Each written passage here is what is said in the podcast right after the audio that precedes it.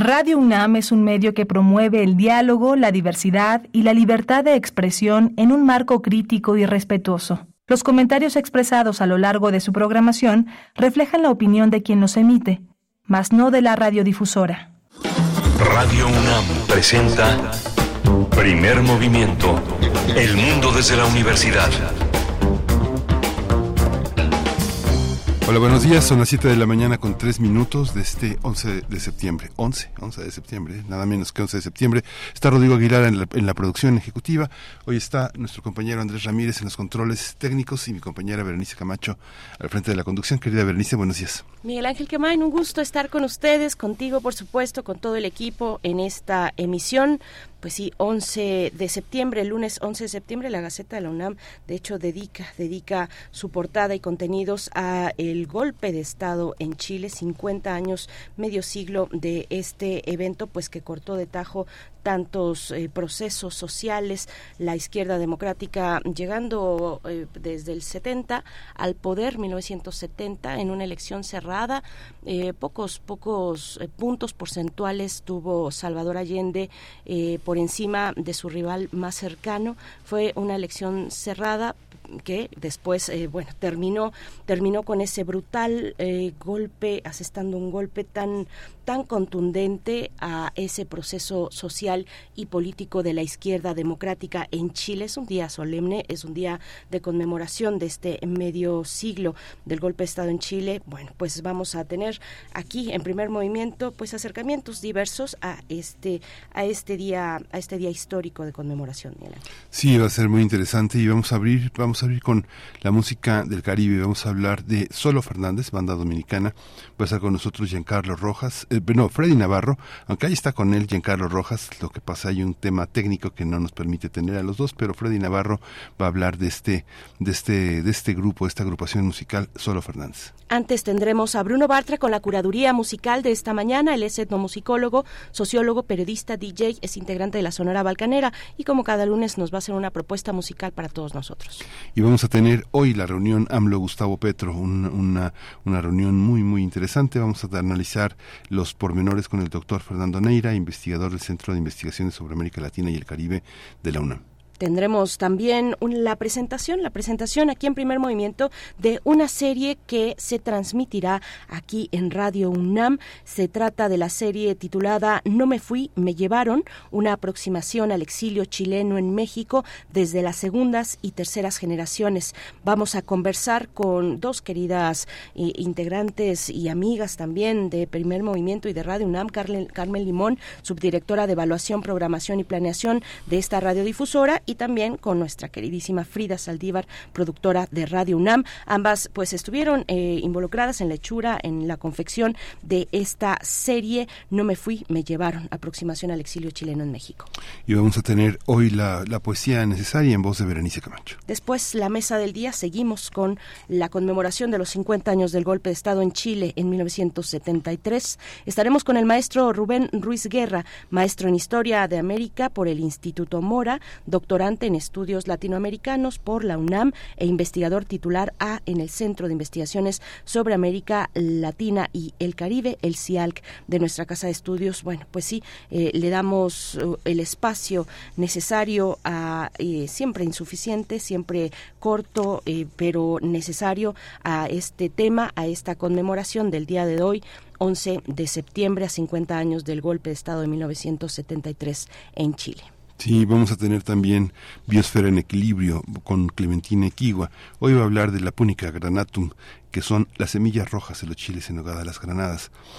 Clementina Equigua es bióloga y doctora en ciencias en la Facultad de Ciencias de la UNAM y es divulgadora en el Instituto de Ecología de nuestra Casa de Estudios, donde realiza las redes sociales y edita la revista digital Oikos. Y ustedes pueden participar con sus comentarios en redes eh, sociodigitales, arroba P Movimiento. Estaremos, estamos así en X, antes Twitter, Primer Movimiento en Facebook. Cuéntenos cómo amanecen esta mañana de lunes, cómo pinta su día y su semana en este 11 de septiembre. También, claro que eh, los comentarios que nos quieran compartir respecto a la conmemoración de este día. Nosotros vamos con Bruno Bartra para saber de qué va la música de hoy. Curadores musicales de primer movimiento. Te saludamos con mucho gusto esta mañana como cada lunes. Querido Bruno, ¿cómo estás? Bienvenido. Hola, ¿qué tal Berenice? ¿Qué tal Miguel Ángel? Muy buenos días y también a todo el auditorio. Pues aquí muy bien en esta mañana del 11 de septiembre en que se conmemoran tantas cosas, entre ellas, este, bueno, pues también eh, quizás uno de los menos pensados por algunas personas ahorita es el Festival de Avándaro. Y, bueno, pensando en las distintas eh, conmemoraciones y además en el en el mes patrio, pues eh, decidí eh, hacer iniciar una selección que será de dos partes de, música mexicana, quizás no tan tan usual o tan no la típica que se escucha en el grito y me voy a ir este por décadas en forma regresiva, así que hoy no, no llegaremos a los tiempos de Avándaro, sino en el siguiente lunes, pero entonces, bueno, de ahí, de ahí la selección un tanto ecléctica, aunque sí tiende a ser alternativa, sobre todo hoy. Eh, vamos a iniciar con una pieza que acaba de ser lanzada hace unos días o publicada, aunque en realidad es una versión de, de una de una norteña de, de antaño del Piporro, es algo que lanzó eh, Liberterán eh, la semana pasada, parte de un álbum en vivo que, que lanzará en uno o dos meses, y es su versión del taconazo que él venía tocando desde que inició como solista hace, pues hace ya unos 15 años más o menos, pero nunca la había grabado. Hizo una versión, un arreglo con violín, eh, y, y, bueno, desde luego la guitarra rock and rollera, eh, bastante interesante.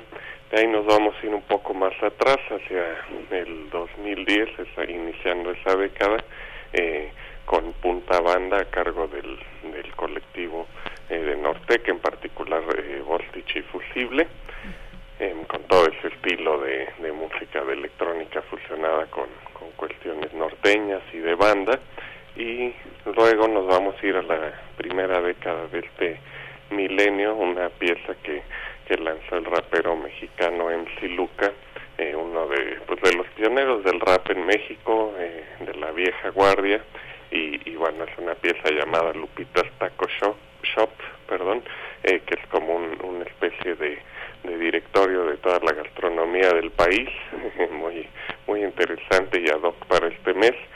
Luego nos vamos a ir a los noventas con una pieza de, de Charlino Sánchez, que es visto como eh, casi que el, el, el, padre de todos estos nuevos corridos que hay en la actualidad, eh, pero bueno, se llama Nieves de Enero, es eh, una de las mejores versiones de esa pieza y es él tiene dos versiones, eh, las más conocidas, una con banda, otra con eh, con un ensamble norteño, Los Amables del Norte, esta es esta versión, la que escucharemos, y luego ya nos iremos a los años 80 con una pieza de, eh, de rock eh, total de esa década de, de Kenny Los Eléctricos, eh, Me Quieres Cotorrear, que bueno, en su momento fue bastante exitosa y que tiene, eh, pues bueno, una, una energía eh, muy rockera, muy bailable y que espero que levante los ánimos eh, de, este mes que ya casi se acerca a, las festividades mexicanas. Y bueno, pues espero que disfruten la, la selección, esta primera parte y continuaremos con más música alterna también la siguiente semana. Muy bien, pues muchas gracias eh, Bruno Bartra por ponernos también en la, en la mira este aniversario 52 de Avándaro. Sí, son muchas las conmemoraciones de esta fecha, 11 de septiembre. Bueno, pues la clarísima también de las Torres Gemelas eh, eh, ya en 2001 y bueno, nos vamos a seguir con esta fiesta musical de Avándaro. Nos escuchamos dentro de ocho días. Estaremos contigo de, de vuelta, querido Bruno. Gracias. Claro que sí, muchas gracias Berenice y también un abrazo a Miguel Ángel de Hasta nuevo pronto. y a todos Hasta los pronto, que Bruno. nos escuchan. Sí. Muchísimas gracias, eh, Bruno Bartra. Nos quedamos con Liberterán, el taconazo. Bien, como decía por ahí don Eulalio, que siga el taconazo, ¿no?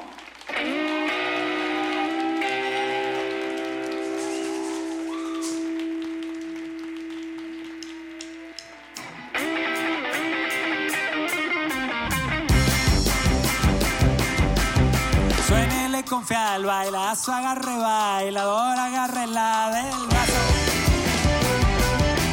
Rodéenle la cintura y saque polvadera con el taconazo. Júntese cara a cara y si trae pistola, saque el espinazo.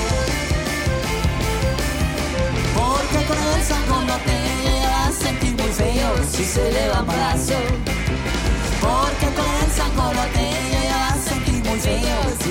Se le va un brazo.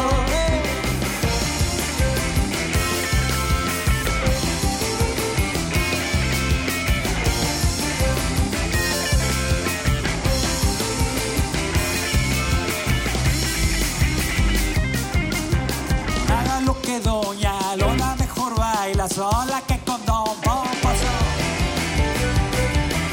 Que siempre carga pistola y también machete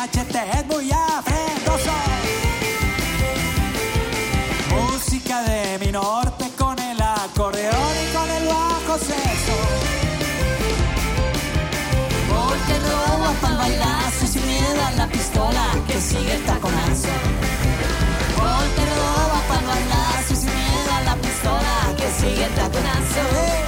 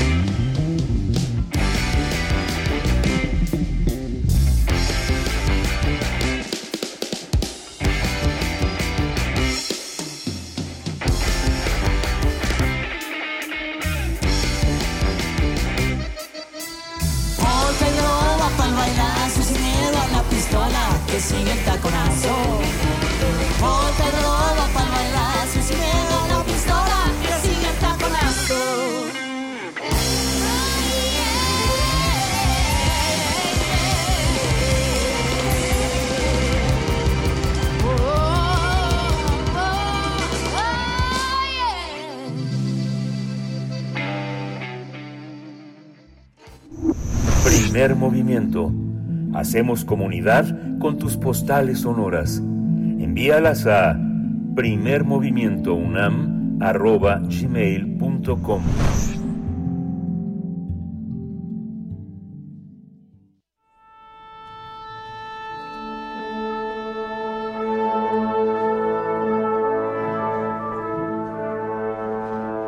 Afina tus oídos.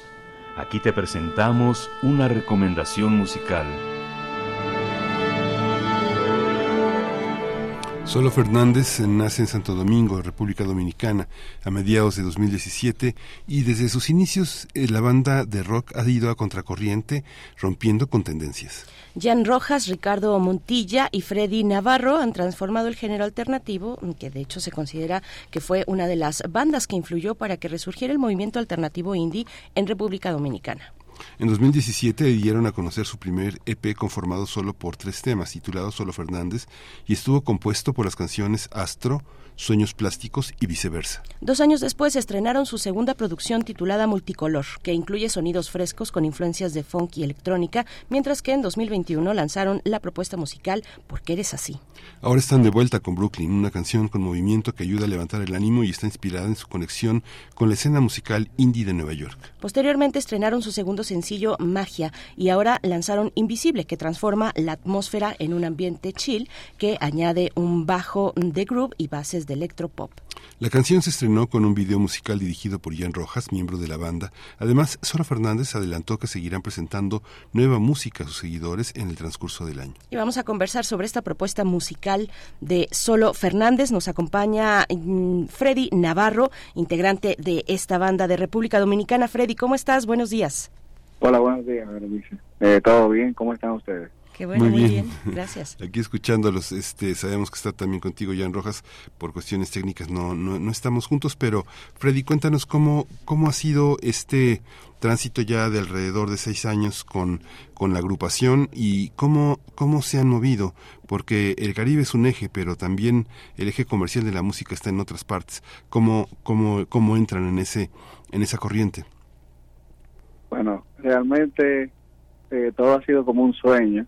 Eh, desde que empezamos, así como dijeron, que estábamos a contracorriente, todo como bien, casi, casi nada estaba a favor, simplemente éramos como un grupo de amigos como hermanos que tenemos conociéndonos la vida entera haciendo música eh, y seguimos dándole eh, siguiendo ese sueño de querer tocar y llevar la música a otros lugares como que nosotros nos estábamos presentando invirtiendo todo el dinero que podíamos conseguir a, a shows shows que empezaron siendo shows de, de 12 personas 20 personas a veces no había nadie hasta que después como que la gente empezó a contagiarse de ese entusiasmo y, empezaron a hacer shows más grandes que nos permitió crear algo que sea más, como se dice, como que, que pudiera funcionar y nos permitió eh, como extendernos a otros países como venir a México y eso. O sea, pues ha sido una aventura realmente. Freddy, ¿cómo, ¿cómo fue? ¿En qué punto ustedes eh, se dieron cuenta, se voltearon a ver y, dijeron, bueno, sí estamos alcanzando un público más amplio que el, que el inmediato, que el de los barrios más cercanos, sino que estamos ya en, en una liga distinta?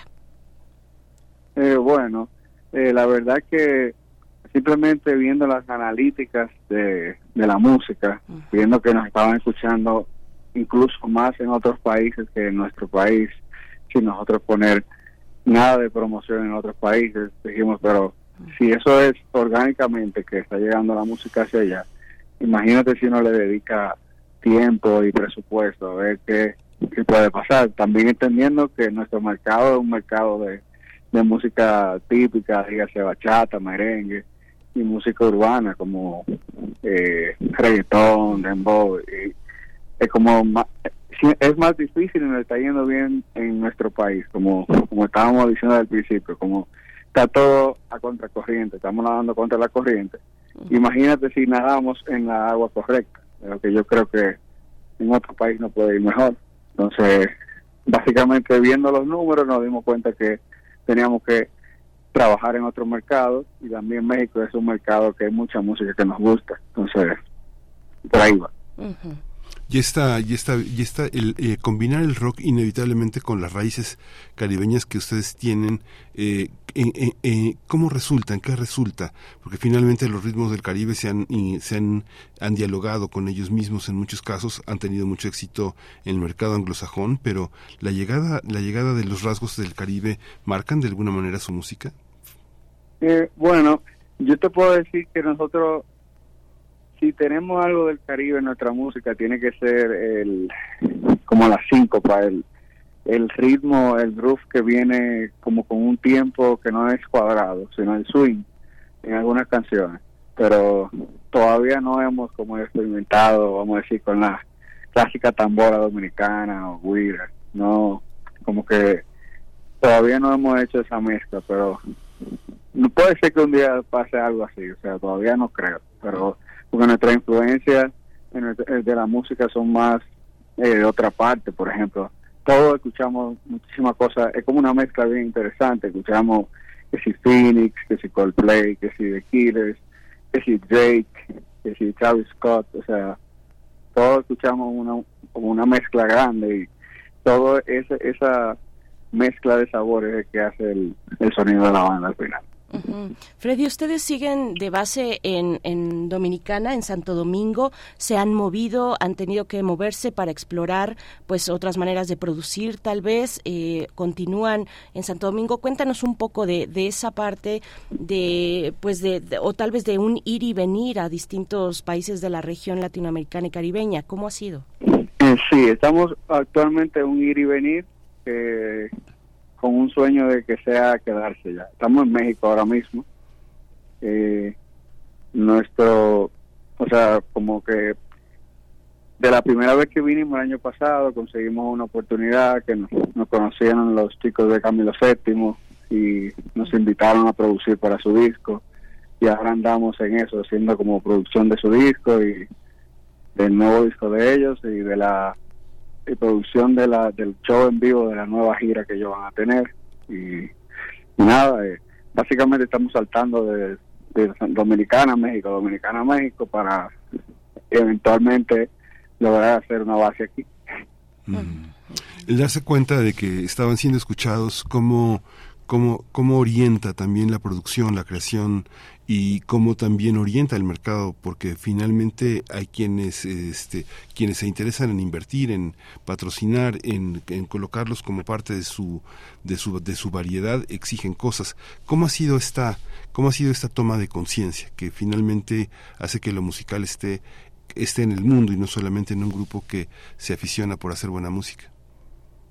Eh, perdón, que me molestó la alarma del teléfono. ¿Puedes repetir esa pregunta? Sí, ¿cómo, ¿cómo se han insertado al darse cuenta de que son escuchados y de que están en un mercado y de que ese mercado también les exige cosas, que pone condiciones, que pone metas? ¿Cómo, cómo ha modificado también la, la perspectiva que ustedes tienen? ¿Hacia dónde se han orientado? ¿Qué han dejado atrás? Bueno, honestamente, eh, nos ha, como que hemos tenido una muy buena recepción de parte del público de acá y como de parte de la industria eh, y, y realmente es ha, ha, sido siendo lo que nosotros siempre siempre hacemos como que no hemos tenido que cambiar pero sí te puedo decir que naturalmente ya nosotros tratamos o sea escuchamos mucha música que es vamos a decir entre comillas se puede decir que comercial también mucha música que no es comercial pero creo que nos sale naturalmente hacer melodías y composiciones que son bien pegajosas, que pueden agarrar y ser eh, como que agarrarse de la mano de, de esos posibles patrocinadores, de esa posible gente que vea un futuro, como que vea un como que vea a Solo Fernández como parte del mercado, podríamos decir. Freddy, vamos a escucharles, vamos a escuchar música de Solo Fernández. Lo que vamos a, lo que va a sonar se titula Invisible, así es que Freddy, por favor, cuéntanos de esta de esta rola. Bueno, vamos a escucharla y volvemos contigo para que nos cuentes un poco más de ella. Vamos con perfecto. Invisible.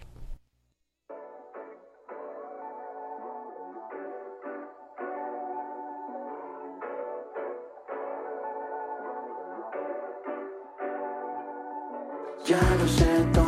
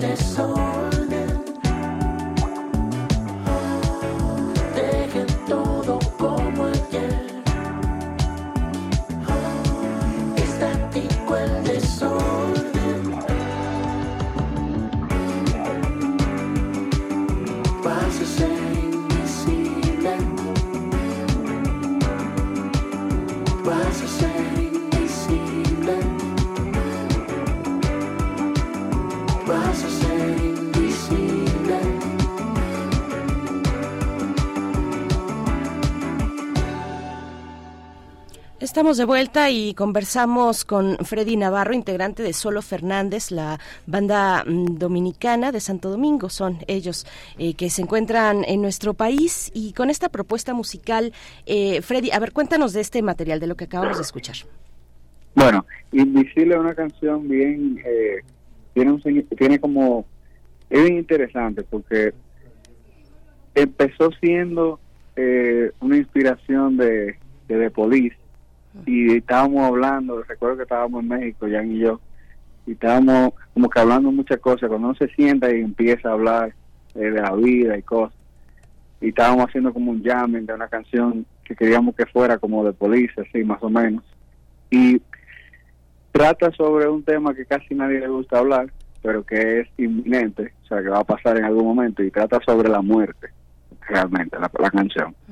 O sea, algún día todos vamos a ser invisibles, y si uno se ha- hace paz con eso y vive su vida como que entendiendo que eso va a pasar y que eh, como que hacer la paz con, el entendimiento de que algún día uno va a llegar a otro plano, uno puede tener la vida como más más tranquila, más, más plena, hacer la cosa, cada cosa a su vez. Básicamente trata sobre eso y está, contrastada con una una melodía bien linda, podemos decir, y, y catchy, que no es algo fúnebre, tú sabes.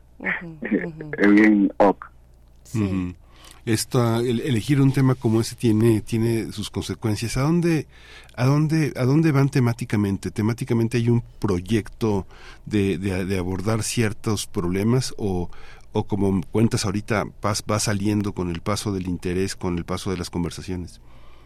Eh, en este caso, esa canción sí fue eh, por el paso de las conversaciones, pero eh, nos dimos cuenta que sin querer eh, la, la canción tiene que ver con el nombre del disco, que sería el, el como el proyecto final de estos sencillos. Eh, el nombre todavía está guardado, o sea, lo vamos a revelar eh, a partir del próximo sencillo y ya para eso tienen que estar atentos a las redes de Solo Fernández. Ujú, Solo Fernández. Eh, Freddy, a ver, a mí me gustaría que, que nos contaras un poco de cómo ves la escena de tu país, cómo ves la escena dominicana eh, de bandas que puedan estar cercanas a ustedes respecto a su propuesta musical, su propuesta eh, sonora, estética incluso. Eh, ¿cómo, cómo, lo estás, ¿Cómo lo estás viendo? Porque lo que comentaba Miguel Ángel al principio de, bueno, qué tanto de los ritmos eh, caribeños eh, exploran ustedes o no. Eh, hay, hay bandas que tal vez puedan estar en un punto medio. Estoy pensando, por ejemplo, en las chicas de Mula, ¿no? Eh, u otras que van, eh, que van y vienen también, que tienen eh, un performance eh, incluso dentro de su música como Rita Indiana, como que, que ya tiene ya una trayectoria pues bastante más atrás, ¿no? Eh, las chicas Sí. de Mula pues son, son más cercanas a ustedes, este, surgieron más o menos en los mismos años. Cu- cuéntanos un poco de esa escena.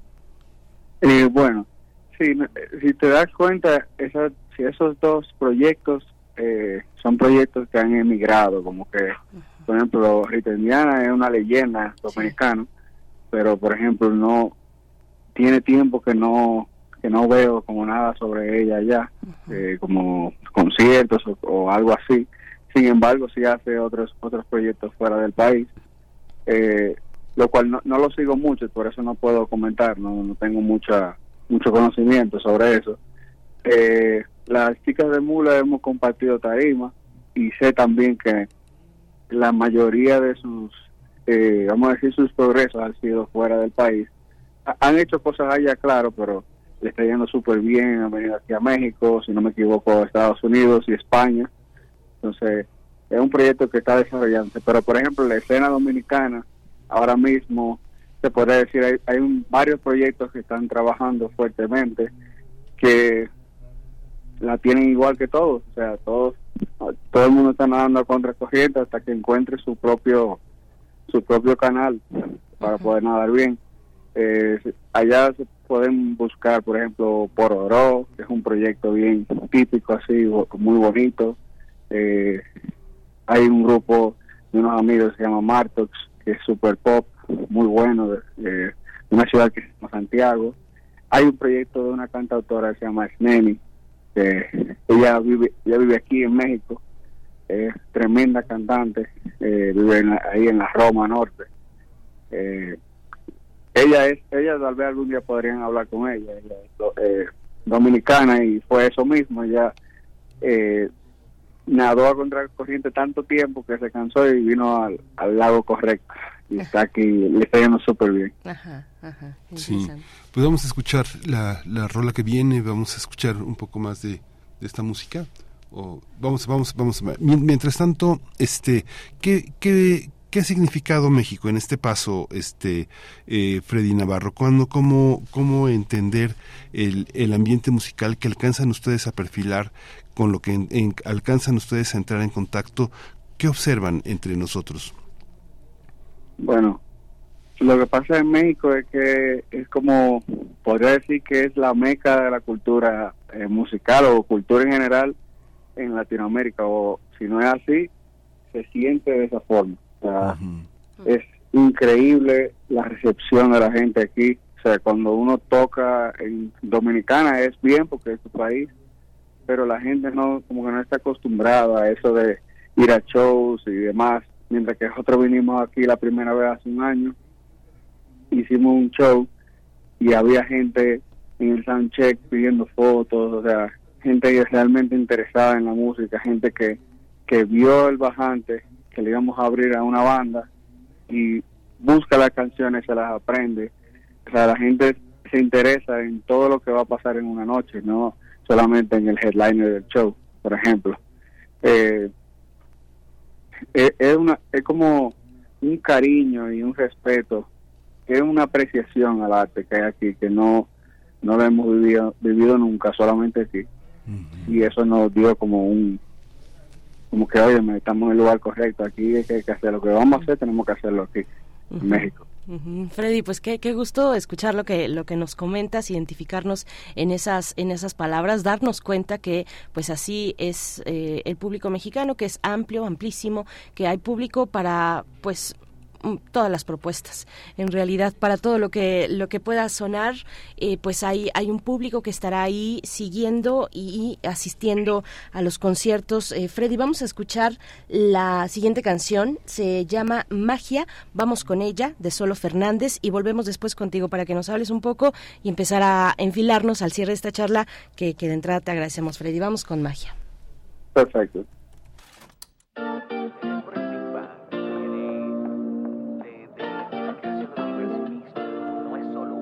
吧？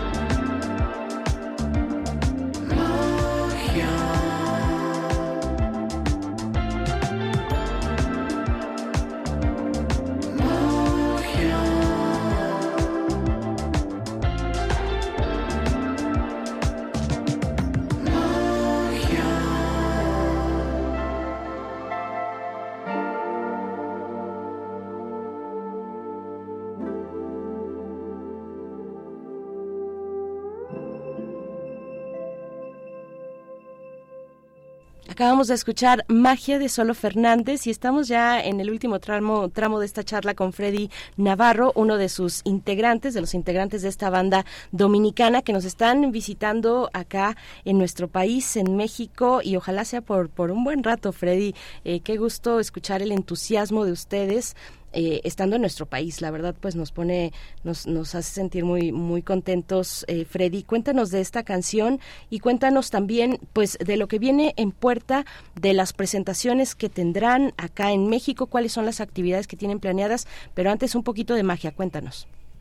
Eh, bueno, Magia es una canción hermanita de la canción pasada, Invisible. Nacieron en la misma semana y coincidencialmente ambas nacieron en México pero Magia viene de una viene inspirada de una película dominicana que se llama Chroma Kid que el director nos contactó como que quería que nosotros hiciéramos una canción para la película el Simpson de la película.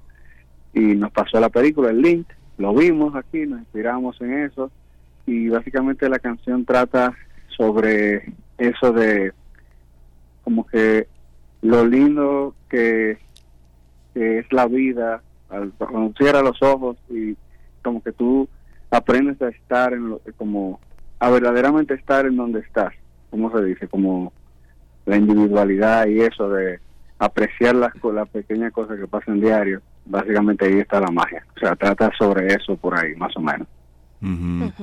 Y bueno, yo, perdón, pero te, y, que, y que también nos contaras un poco hacia dónde van con las actividades acá en México, qué es lo que, o sea, ya llevan un rato acá, vienen regresando, vienen llegando, eh, háblanos un poco de esa estancia que, que, van a tener acá.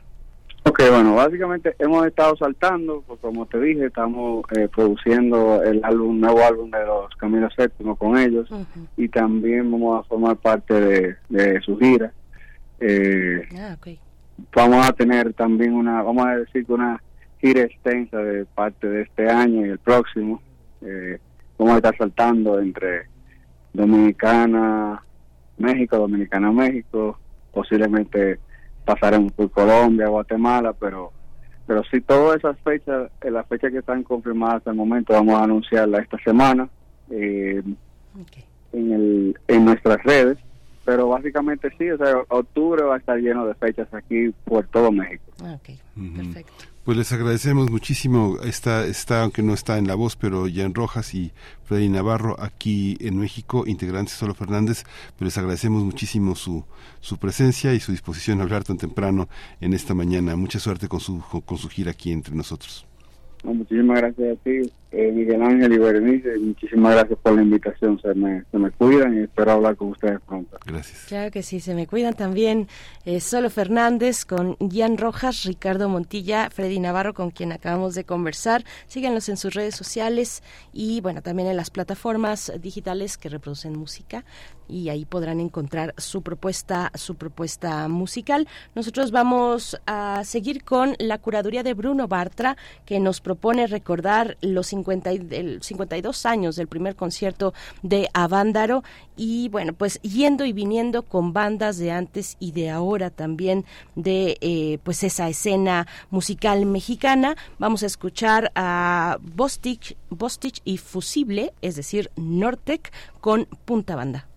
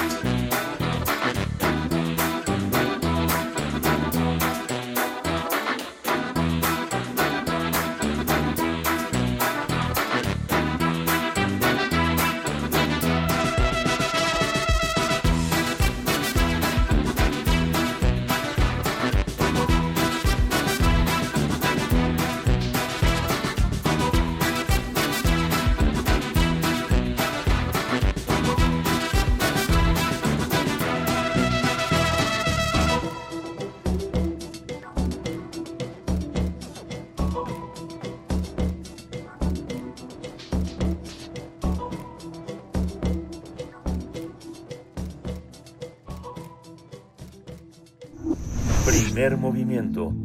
Hacemos comunidad con tus postales sonoras. Envíalas a primermovimientounam.gmail.com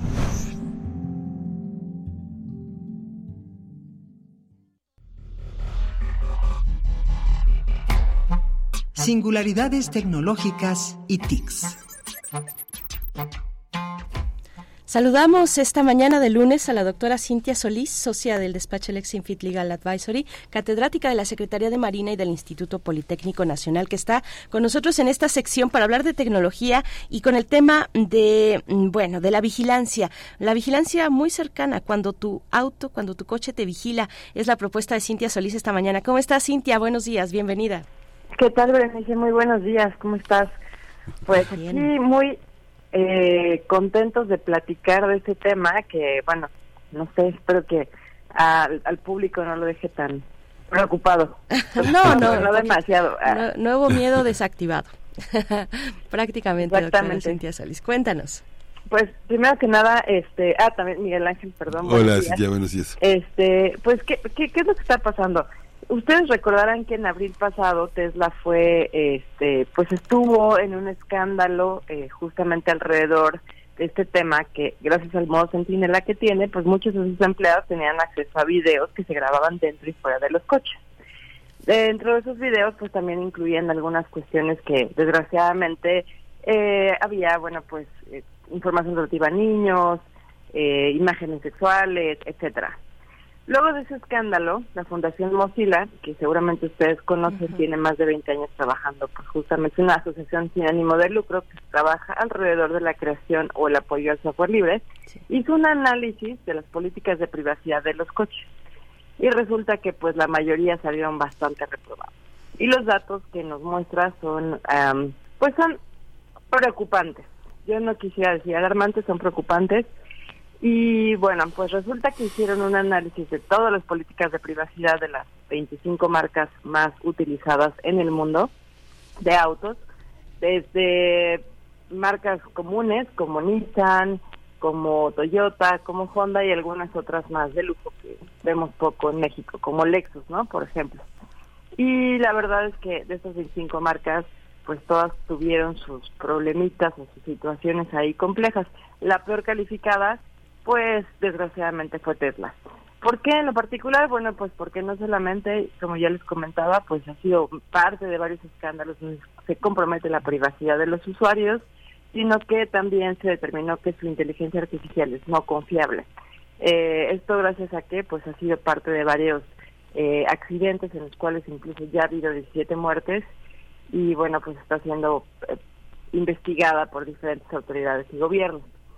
Eh, curiosamente, la, la, la que también salió muy mal calificada eh, respecto al tema de privacidad fue Nissan, porque eh, en sus políticas incluso indica que puede recolectar y compartir actividad sexual, información genética y diagnósticos de salud. Lo cual, bueno, pues jamás te esperarías que tu coche estuviera recopilando esa información y pues mm, menos aún que la compartiera. En general, la mayoría de los coches pues salieron bastante mal calificados. Un par de marcas como Dacia y Renault, que son europeas, pues fueron las mejor calificadas y únicamente porque ellos pueden, de alguna manera, o respetan esta decisión de los usuarios de eliminar la información que se recaba, ¿no? Otra de las cosas que también pues se estuvieron evaluando justamente es qué pasaba con esa información. Y aquí voy a hacer un breve paréntesis porque algo de lo que se critica pues es justo cómo se comparte o el hecho de que se comparta esa información.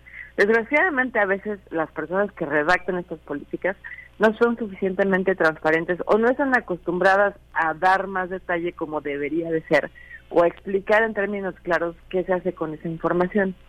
Entonces, bueno, pues eh, más de la mitad, prácticamente el 80% de las de las empresas, pues obviamente comparte ciertos datos tanto con eh, otro tipo de empresas que pueden ser proveedores, pueden ser aliados de negocio, también con gobiernos. Desgraciadamente, como no explican exactamente en qué casos sí y en qué casos no y para qué, pues eso deja una puerta abierta muy grande para que todos eh, entremos en pánico y pensemos qué están haciendo con esta información y para qué se la están vendiendo. El tema gubernamental generalmente es porque hay una investigación de por medio y demás, pero no son muy claros. Entonces, como en las políticas de privacidad dicen que pueden hacerlo por una por un requerimiento formal o informal, pues eso eh, inquieta muchísimo a la fundación, ¿no? Eh, ¿Qué otra cosa también creo que es, es importante? Pues justo toda la información que recaban de nosotros. Creo que ya hemos discutido muchísimas veces aquí que ya estamos como hipervigilados y entonces de repente desgraciadamente entra esta dicotomía entre eh, pues esta aparente pugna entre tener que elegir entre nuestra privacidad y nuestra seguridad porque por otro lado pues estos autos recaban a priori o aparentemente esa cantidad de datos para darnos condiciones más seguras. Por ejemplo, pues como pueden conectarse a nuestro teléfono y hacer como un monitoreo activo de todas las condiciones que hay alrededor de nuestro auto, por ejemplo, el clima, el tipo de terreno, etcétera, pues en principio nos haría sentir más seguros, pero por otro lado ahora sentimos que estamos invadidos, ¿no? Ahora, la verdad es que en, en serio que los usuarios ya no sabemos qué es mejor, ¿no? Sí. Si optar por la privacidad o por la seguridad, hace poquito se logró pues localizar a una niña gracias a las tantas cámaras de videovigilancia que estaban en un fraccionamiento.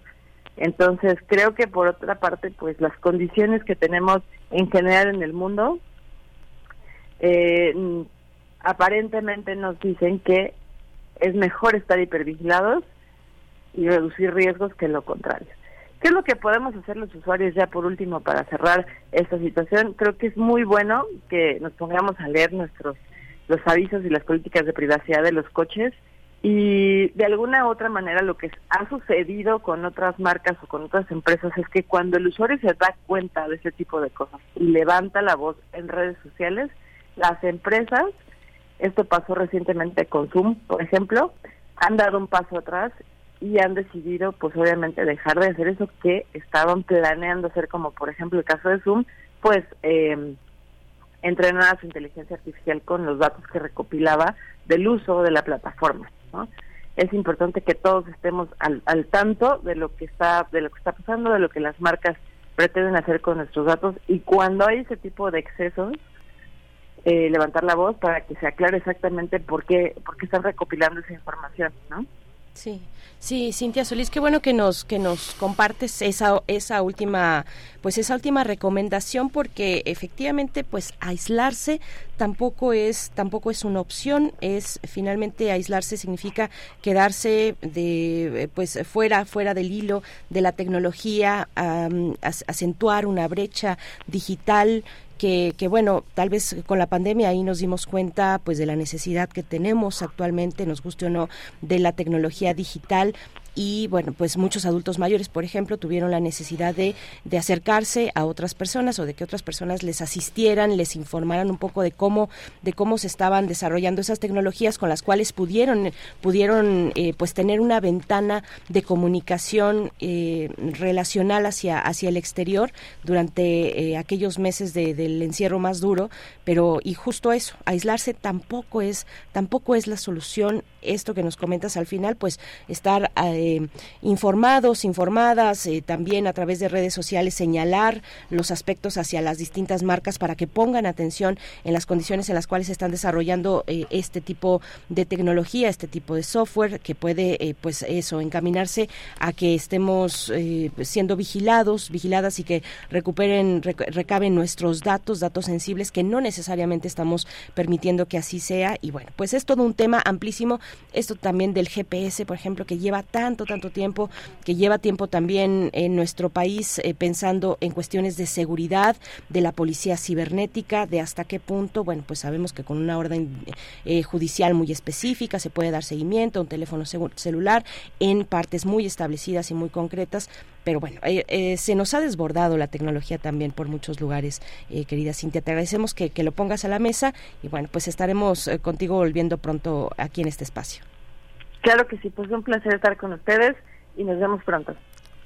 Muchas gracias. Gracias, Cintia. Hasta pronto, doctora Cintia Solís, eh, catedrática de Secretaría de Marina y el Instituto Politécnico Nacional, Miguel Ángel. Sí, pues muy, muy, muy, muy interesante toda la, toda la visión que se tiene de los vehículos, aunque son de cierto nivel, no son de cierto nivel los vehículos, y también es cuestión de aceptar si se entra en esa conexión de datos personales. Finalmente, el coche todavía sigue siendo este una, una cuestión de intimidad para muchos sectores. ¿no? Muchos comerciantes en distintas colonias tienen su coche lleno de, de, este de, sus eh, pertenencias para poder estar en el, en el ambulantaje mucha gente mucha gente muchos muchos amigos muchos colegas dieron terapia eh, a pacientes en, en sus vehículos porque el hacinamiento permitió que las personas pudieran aislarse solamente en el coche. Muchos problemas personales se arreglan en el coche. Este, muchas eh, relaciones amorosas prosperan en el coche porque este, no hay donde verse, no hay donde poder conversar con intimidad, con franqueza, sin que nadie escuche. En fin, yo creo que todavía falta mucho para que los coches de una gran parte de la población sean intervenidos. Mucha gente le pone GPS a sus empleados que tienen a su cargo unidades y los rastrea. Y muchas veces eh, quien, quien utiliza el GPS para orientarse en esta ciudad, si no se conoce bien, las rutas por las que manda pues siempre serán sospechosas para los patrones que siguen a los empleados por este por qué te metiste por allá, quién fuiste a ver. Hay una parte también muy muy este todavía que está en ciernes que es un tema pues es un tema muy interesante Sí, de una vigilancia además que puede que puede resultar muy abusiva en el caso, por ejemplo, que mencionas y en otros eh, similares. Nosotros queremos saber sus comentarios precisamente a través de las vías sociodigitales. Eh, cuéntenos cómo ven estos temas, este tema de la vigilancia a través de los coches, de los autos. Y antes de irnos, vamos a recomendarles que mm, eh, se acerquen a la revista de la universidad porque ya tienen desde la semana pasada su número, número 9, el de septiembre, el correspondiente a este mes del año y trata de los extraterrestres o de la visión o aquella palabra extraterrestre sin decirle seres extraterrestres, pero sí todo aquello que está circundando esa palabra, eh, pues y nos dice Guadalupe Nettel en la editorial de este número de la revista de la universidad, fuera de la ciudad, ya sea en el desierto, en algún bosque o cerca del mar, cuando, cuando levantamos la cara y vemos la multitud de estrellas que iluminan la bóveda celeste, surgen las preguntas que ya nos hacíamos en la infancia sobre lo que hay alrededor de nosotros y nuestro papel en el cosmos. Bueno, pues no se lo pierdan, está disponible en formato digital en revista de la universidad.mx, este nuevo número, el de septiembre,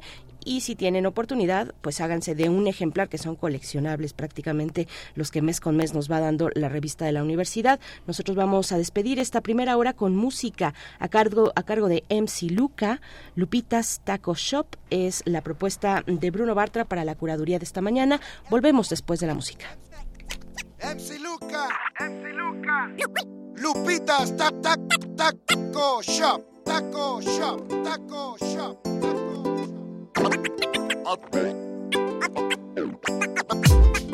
Atáscate, güero. Soy mexicano que adora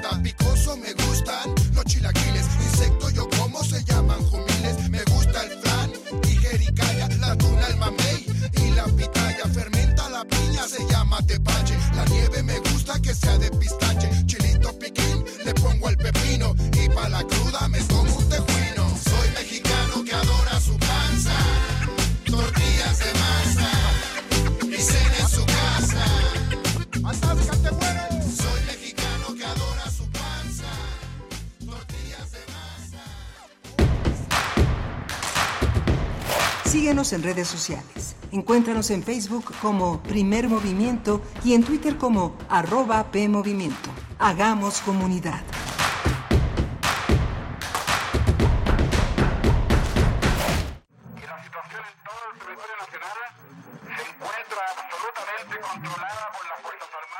Si hablamos del día en concreto, del 11 de septiembre, recuerdo aviones porque vivíamos cerca, repito, de la casa de Salvador Allende. Yo no entendía mucho. Yo la pistola, un matagatos, un 22 corto que mi papá tenía y con eso quería salir a defender la moneda. Mi madre me dijo, nos dijo a todos, miren la cordillera, no sabemos cuándo la volveremos a ver.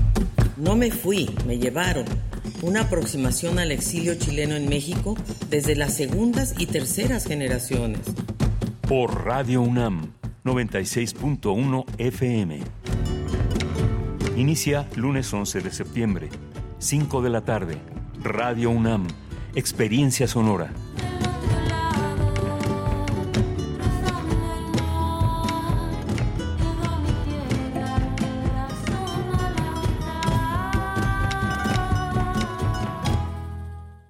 ¿Sabes qué significa para Morena la clase media? Un desprecio por querer superarse cada día, por aspirar a tener empleos mejor pagados.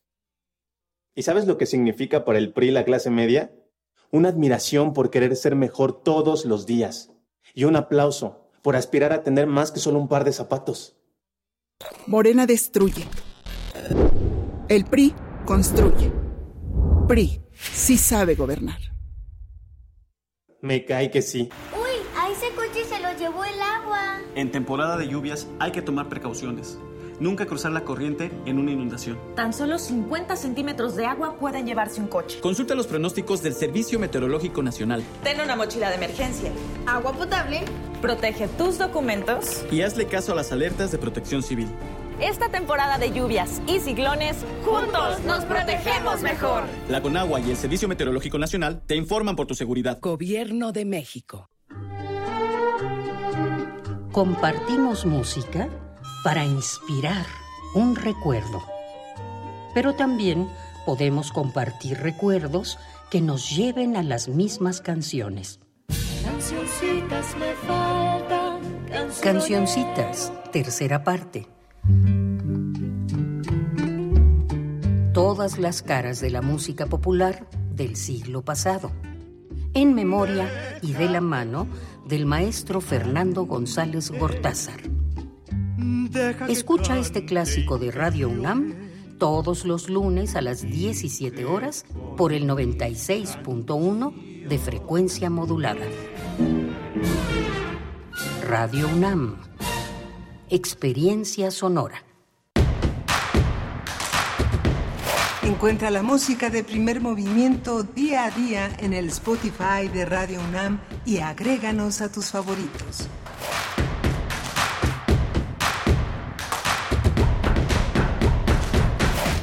Buenos días, estamos de vuelta en primer movimiento en este lunes 11 de septiembre del 2023. Saludos, saludos a las personas que están sintonizando Radio UNAM y también quien se acerca a Radio Nicolaita en el 104.3 de FM en Morelia. Estamos con ustedes ahí en Morelia de 8 a 9 de la mañana. Aquí, aquí desde Radio UNAM en Ciudad de México, Adolfo Prieto 133, Colonia del Valle, pues en primer movimiento con Rodrigo Aguilar en la producción ejecutiva. Hoy está también Violeta Berbe en la asistencia de producción. Andrés Ramírez en la, en la consola, en los controles técnicos, Antonio Quijano, jefe de noticias de Primer Movimiento, Miguel Ángel Quemain en los micrófonos. Buen día, Miguel Ángel. Hola Berenice, buenos días a todos nuestros radioescuchas, buenos días a, a, todos los que están en Morelia, Michoacán, ya a punto de arrancar esta gran feria del libro que dará comienzo esta semana. Bueno, muchas cosas muy muy importantes eh, en ese en ese gran estado y en esta en esta gran radio Nicolaita. Gracias por, por darnos una acogida como todos los días de lunes a viernes. Vamos a tener en la nota internacional la reunión entre el presidente de la República y el presidente de Colombia, Gustavo Petro. Vamos a analizarlo con un especialista que es el doctor Fernando Neira. Él ha estado con nosotros ya en varias ocasiones haciendo un análisis de cuál es la situación de Colombia y cuál es la situación de justamente esta, esta reunión. Fernando Neira es investigador del Centro de Investigaciones sobre América Latina y el Caribe de la UNAM. Sí, una reunión que, bueno, ya saben ustedes, es, forma parte de la gira que ha hecho, que está realizando el presidente López Obrador en algunos países eh, de Latinoamérica, esta que tuvo lugar el pasado 9 de septiembre en Cali, en Colombia. Y tendremos, tendremos después también una propuesta desde Radio UNAM en estos 50 años del golpe de Estado en Chile. Radio UNAM eh, presenta para ustedes una serie titulada No me fui, me llevaron, una aproximación al exilio chileno en México desde las segundas y terceras generaciones que estará sonando en nuestras frecuencias. Y para comentar al respecto, para tener los detalles de esta propuesta, de este material, Carmen Limón estará con nosotros, subdirectora de Evaluación, Programación y Planeación de Radio UNAM. También Frida Saldívar, productora en esta radiodifusora universitaria, que nos van a acompañar para darnos cuenta de qué, de qué va y cómo fue realizada esta serie. No me fui, me llevaron. Vamos a tener eh, pues una oportunidad de conversar con ellas durante esta hora. Saludos a las personas que están en redes sociales comentando, dice Miriam Kant.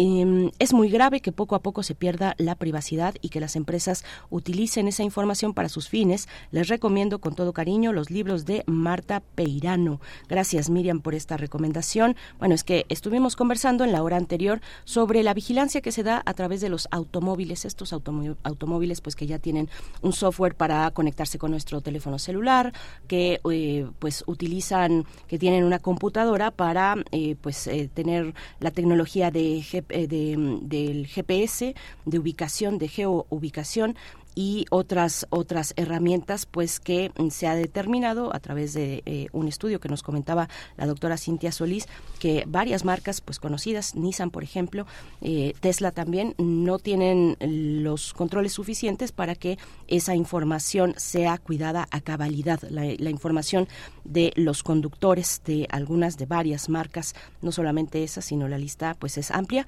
Mm, nos dice también al, Alfonso de Alba Arcos interesante muchas gracias y nos pone por ahí el link de la Fundación Mozilla. Eh, de software libre. Mayra Elizondo nos comenta, abrazo, fuerte, abrazo fraterno a todos, ni un paso atrás ante el fascismo, dice, viva Salvador Allende, viva Chile, viva Latinoamérica libre, 50 años del golpe de Estado. Gracias, Mayra Elizondo. Pues sí, toda la semana pasada estuvimos aquí comentando de alguna u otra manera acercamientos a esta conmemoración, a este día solemne 11 de septiembre. Nos recordaba a Bruno Bartra también, pues el aniversario de Avándaro, por ejemplo, es una fecha muy significativa. Avándaro que cumple 52 años del primer de los primeros conciertos 11 y 12 de septiembre de 1971 y otra otra de las efemérides importantes también es la de el 11 de septiembre de 2001 en las Torres Gemelas, bueno, estos estos atentados en los Estados Unidos en distintos sitios, entre ellos las Torres Gemelas que se desplomaron ante los avionazos de aquel de aquel día 11 de septiembre. Pues sí es una fecha muy importante, muy movida para nosotros en Latinoamérica, pues la conmemoración un día solemne por la conmemoración de medio siglo del golpe de Estado en Chile. Y, bueno, pues este día tendremos eh, varios acercamientos, continuamos pues con esa, con esa remembranza de lo que ocurrió en aquel momento y de lo que sigue pasando también de lo que sigue pasando. Recordemos que en las, en las elecciones presidenciales pasadas, pues el candidato de ultraderecha que tiene pues mucha afinidad con el, grupo político que vino luego del golpe de Estado, Pinochet y, demás eh, pues figuras de, de, esa, de ese espectro político, los que dieron el golpe de Estado en Chile, pues eh, actualmente eh, en Chile es, ganó la primera vuelta esa propuesta política abanderada por Cast, pues ustedes lo recordarán, estuvo muy cerca de llegar. La izquierda pues se puso a lo suyo, se puso a trabajar y en pocas semanas remontaron y bueno, la victoria como sabemos eh, la obtuvo el presidente más joven de Chile, eh, Gabriel Boric, con eh, pues con, con, la izquierda representando a la izquierda social a la izquierda progresista. No ha sido nada fácil y bueno, pues en eso estamos, en eso estamos, en eso está Chile y en eso está también nuestra región, Miguel Ángel.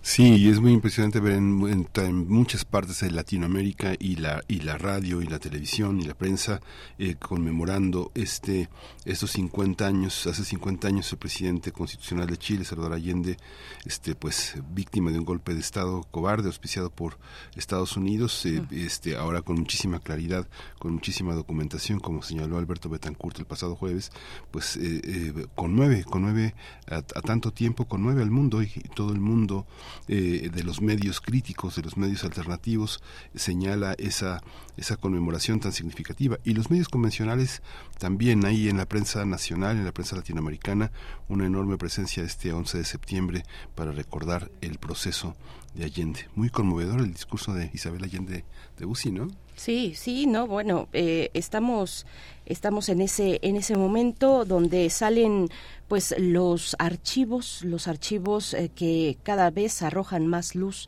de la intervención, del, del, del, peso que tuvo Estados Unidos en ese, en aquel, en aquel momento, desde prácticamente, pues desde todo, desde, desde la, desde la campaña, desde el momento, la, de los primeros años, los que le permitieron estar a Salvador Allende desde 1970 hasta el 73 con el golpe de Estado, pues la influencia de los Estados Unidos y posteriormente también, bueno, una, una influencia permanente en nuestra región, e incluso dentro de los Estados Unidos, afortunadamente ha habido voces críticas que han documentado pues esta presencia, esta presencia que en el caso de Chile pues irrumpió de manera brutal, de tajo cortó un proceso democrático que llevó a la izquierda al poder en ese país del sur del continente. No, bueno, pues ustedes también pueden participar con sus comentarios en esta mañana, ya lo hace Refrancito también, nos dice, queridos amigos, hoy a 50 años del golpe de Estado eh, que buscó borrar la comunidad latinoamericana, les envío saludos, dice Mm, gracias, Refrancito. Nosotros vamos ya con la nota internacional para hablar de esta visita que tuvo Andrés Manuel López Obrador, el presidente mexicano, con su una reunión con su homólogo mm, colombiano Gustavo Petro. Vamos a conversar al respecto. Nota internacional. El presidente Andrés Manuel López Obrador viajó este fin de semana a Colombia para participar junto a su homólogo colombiano Gustavo Petro en la Conferencia Latinoamericana y del Caribe sobre drogas. Fue en Cali, eh, ambos mandatarios rechazaron la política de guerra contra las drogas impulsada por Estados Unidos y pidieron al gobierno de ese país y a la Unión Europea trabajar en el tratamiento de las adicciones para reducir la demanda global.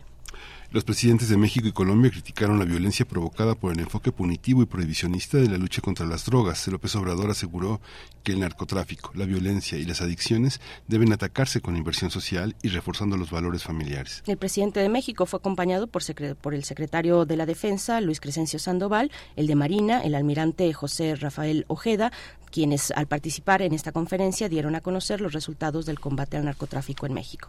El mandatario colombiano dijo que detrás de las muertes que él calificó como genocidio están las políticas fallidas impuestas por Estados Unidos y Europa. Pues vamos a tener un análisis sobre esta reunión entre ambos jefes de Estado. Nos acompaña a través de la línea el doctor Fernando Neira, investigador del Centro de Investigaciones sobre América Latina y el Caribe de la UNAM, el CIALC de la UNAM. Gracias, doctor Neira, por estar una vez más con nosotros. Bienvenido a Primer Movimiento y, gracias por, por aceptar esta charla. Buenos días. Buenos días, Berenice y Miguel Ángel. Es un gusto estar con ustedes y todos tus radioescuchas. Gracias, doctor. Pues eh, da, da, la impresión de que en esta reunión entre México y Colombia, con dos mandatarios, con las características que tiene Petro y, y AMLO, eh, es una manera de decirle al mundo lo que significa la máscara del intervencionismo norteamericano en nuestro continente, este, la máscara de las drogas, ¿no? del combate a las drogas. ¿Cómo, cómo entender esta, esta reunión en este, bajo este signo, doctor? Bueno, sí, creo que eh, asistimos a una importante reunión eh, en Colombia de dos mandatarios que, eh, caracterizados por sus ideas progresistas, coinciden por primera vez en territorio colombiano en un escenario pues que antes nunca se había dado de lo que era la relación entre México y Colombia. Digamos que son mm, cuatro aspectos que en sí eh, determinan el, el, esta reunión. Uno de ellos es eh, el tema de la paz. Recordemos que México históricamente ha tenido un posicionamiento muy importante en términos de ser intermediarios, eh, intermediario en procesos de diálogo con Colombia y en este caso eh, ya lo ha sido en, en, en, una de las primeras rondas, eh, la segunda ronda de diálogos que se hizo a comienzos de año con el Ejército de Liberación Nacional en los diálogos de paz que se están estableciendo y la invitación del presidente Petro fue a continuar en esa eh, temática a partir de la propuesta de hacer la quinta ronda en el mes de noviembre. Esto sin duda es significativo dado el esfuerzo que está haciendo el gobierno colombiano por eh, lograr un proceso de paz con una de las guerrillas más beligerantes que eh, subsisten todavía en Colombia. ¿no? Este es ese bilateral del fuego pactado entre el gobierno y el ELN en agosto obviamente marcó un inicio de cese de hostilidad y es muy importante para el gobierno colombiano pues que haya esta intermediación de parte del gobierno mexicano en esa medida entonces eh, un logro de esta reunión fue eh, reafirmar ese proceso de colaboración en el en todo lo que conlleva a lograr la paz para el pueblo colombiano. Ese es, digamos, que un punto importante y eh, digamos que ahí se logró un acuerdo significativo. El otro gran tema eh, tiene que ver con eh, el proceso de integración latinoamericana en donde ambos gobiernos se han comprometido a fortalecer los procesos de integración, especialmente en lo que tiene que ver con el, la comunidad de Estados latinoamericanos y caribeños CELAC, asimismo como fortalecer lo que viene siendo la Alianza del Pacífico. Recordemos que tanto México como Colombia hacen parte de esta alianza que eh, se ha sustentado en temas económicos, pero que ahorita avanza a aspectos de carácter eh, político y a, temas de carácter de movilidad eh, humana, que ese es un elemento muy interesante con la Alianza del Pacífico, y a otras formas de integración, donde está incluido incluso el tema de una Entonces, es muy importante esta, este acuerdo, esto, estos diálogos entre los dos países buscando fortalecer este liderazgo de América Latina en la región y sobre todo eh, contravenir y contrastar con todo lo que ha, venido siendo el papel de la OEA y Estados Unidos en, en, América Latina dentro del proceso de integración y en donde personajes como Almagro han sido eh, algo negativo en esta en esta idea de un, un proyecto alternativa de integración latinoamericana. Entonces creo que este tema es muy importante para eh, eh, la, los dos países y para la región. El otro tema que, que se tocó es el tema de la migración, que en donde ambos países están muy interesados. Recordemos que actualmente están circulando miles de personas por el tapón del Darién con destino a los Estados Unidos y tanto Colombia como México son eh, los países que tienen que asumir el reto de estos flujos eh, eh, migratorios que están descontrolados y en donde lamentablemente hay participación de grupos al margen de la ley en lo que es este tráfico de personas no entonces era otro tema fundamental de eh, acotar y el cuarto tema pues es el más importante como ustedes han referido es el tema de las drogas creo que eh, lo que hizo esta reunión fue tratar de sentar un paradigma de mirar desde otra perspectiva el, el tema del narcotráfico en donde la idea es atacar las causas y no las consecuencias como se ha venido haciendo. La idea también es buscar consolidar un bloque latinoamericano que eh, de forma eh, sólida eh, consolide una propuesta para beneficio de la región y no tanto en esa tónica que se venía dando de eh, ataque a el sector productivo no aquí se ha cuestionado ampliamente eh, ese error histórico que han tenido los Estados Unidos al pretender que el, el tema de la droga se combate de forma coercitiva atacando a los productores y no a los consumidores no es importante que recordemos que eh, según el último informe de Naciones Unidas eh, que se hizo este año, estamos hablando de más de 296 millones de personas que tan solo en el año 2021 consumieron, perdón, sustancias ilícitas. O sea, estamos hablando de un tema muy grave, muy delicado, en donde obviamente se requiere otra mirada, se requiere otro posicionamiento, porque lo que es un hecho, y lo han reafirmado ambos mandatarios, eh, el combate a las drogas de parte del proyecto norteamericano es un completo fracaso. Doctor Fernando Neira, en esos, en ese tema del combate a, las drogas, de la manera en la que se ha expandido el, em, el, crimen organizado del narcotráfico en la región, ¿cómo ver, por ejemplo, la cuestión de eh, del Ecuador, no, eh, con la penetración de los cárteles mexicanos en el Ecuador, Ecuador que además tiene su frontera norte eh, con, con Colombia, Colombia que está en este proceso, en este encaminándose en este proceso de paz. ¿Cómo cómo ver toda esa situación, ese conjunto de países y la situación y la, y la imperancia o la penetración del crimen organizado del narcotráfico?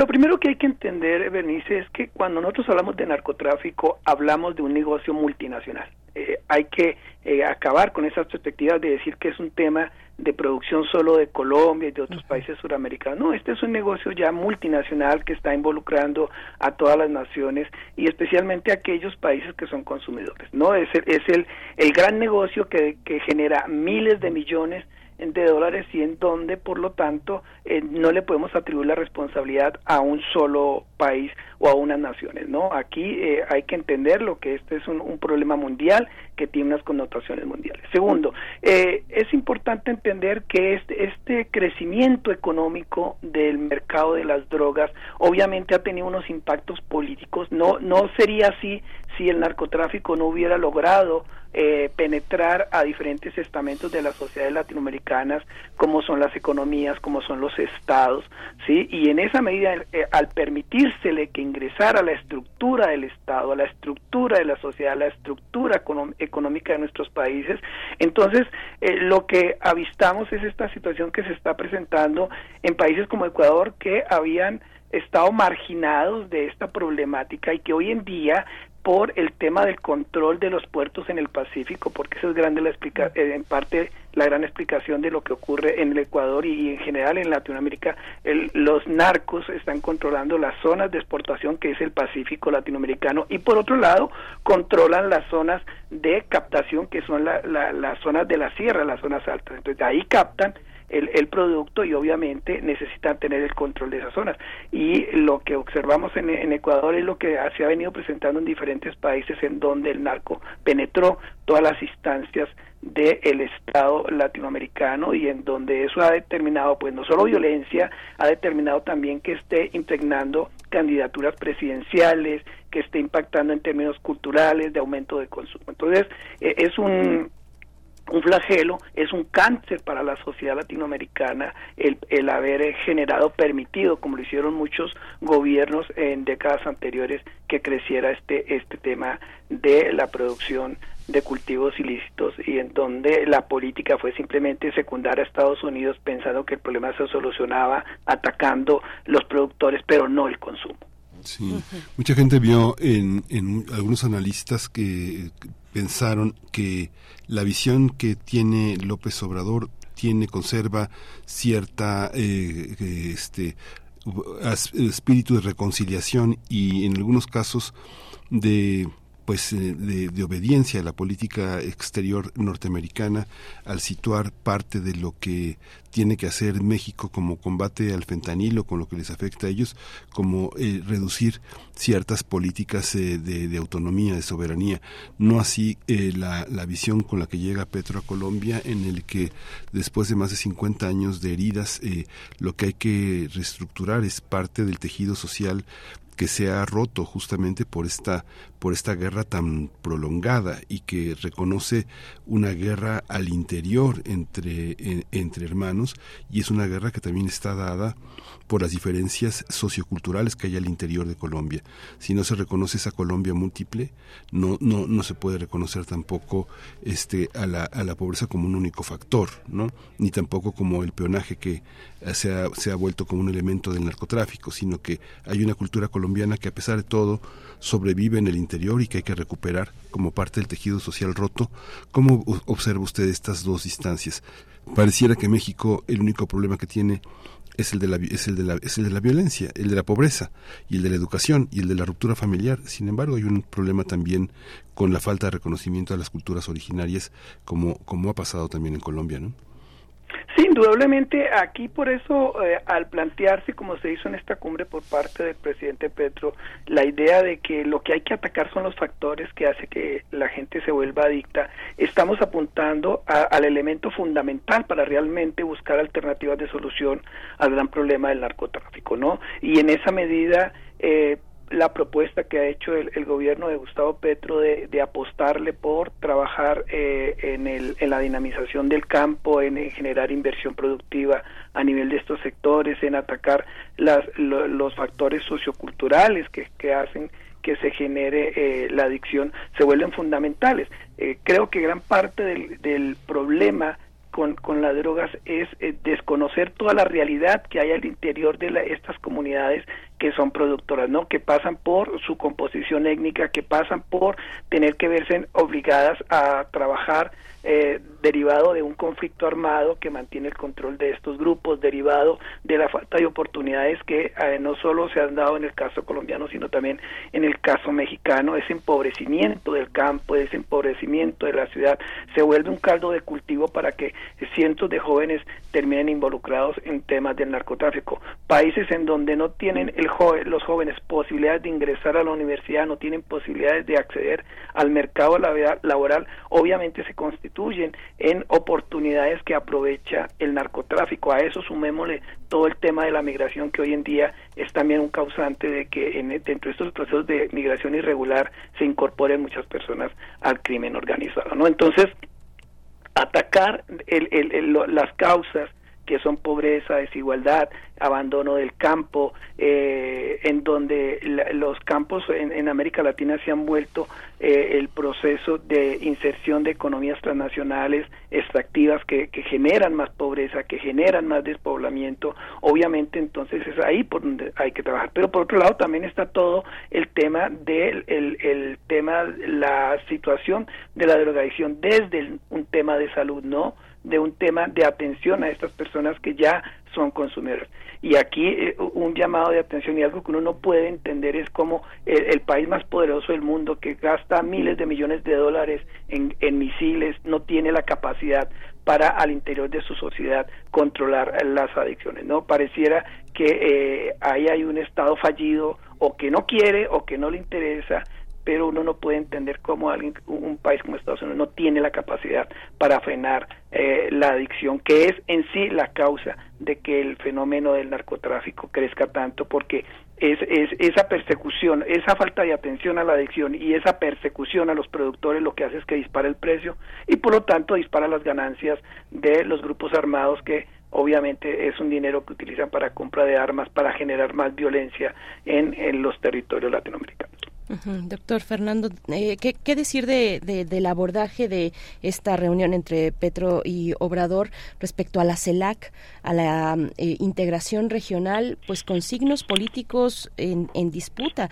Vemos cómo en este momento que han llegado, pues ya desde hace un par de años o un poco más, bueno, con el gobierno López Obrador, un poco antes, gobiernos de izquierda eh, en varios países de la región que no han llegado tan holgados, eh, respecto a sus alcances de posibilidad de cambio, el conservadurismo pues les, les, pisa los talones. Estamos viendo la situación eh, con el mismo Petro en Colombia, con Boric en, en Chile, ahora lo que pasa en Guatemala. ¿Cómo se ve esto a la luz de eh, pues una reconfiguración o una, un reposicionamiento de la CELAC o resignificación de la CELAC?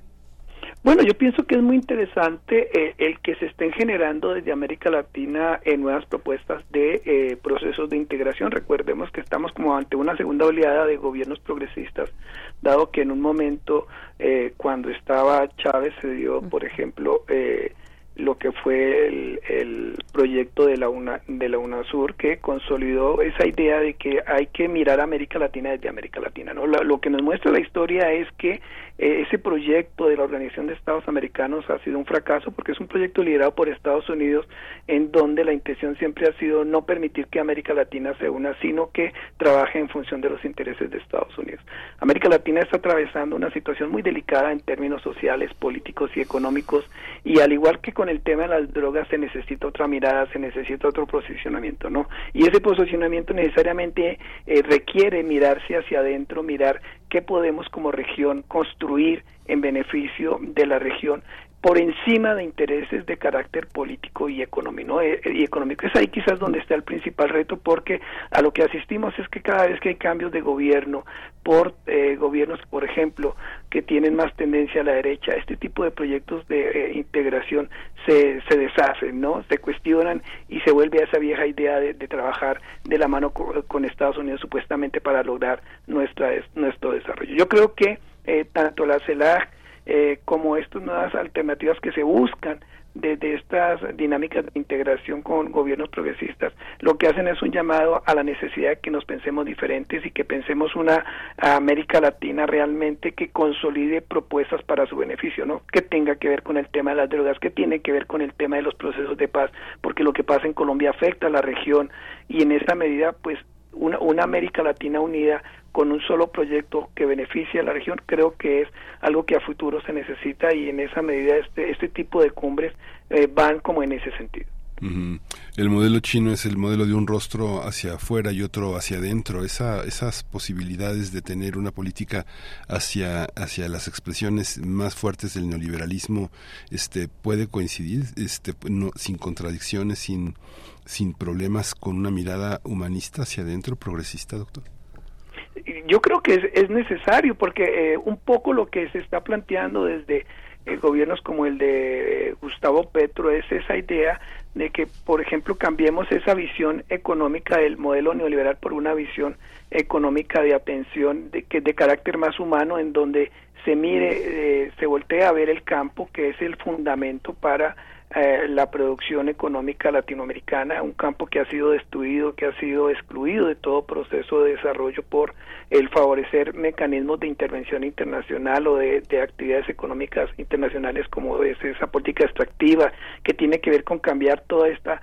eh, economía petrolera que ha marcado un deterioro de nuestros eh, territorios y que finalmente ha terminado llenando los bolsillos del capital norteamericano. No, creo que se hace necesario que desde las alternativas que podemos ofrecer como países latinoamericanos busquemos generar una nueva dinámica económica y política que nos permita posicionarnos mejor en relación a lo que ha sido el vínculo con Estados Unidos y con la Unión Europea, ¿no? que siempre ha sido de sumisión.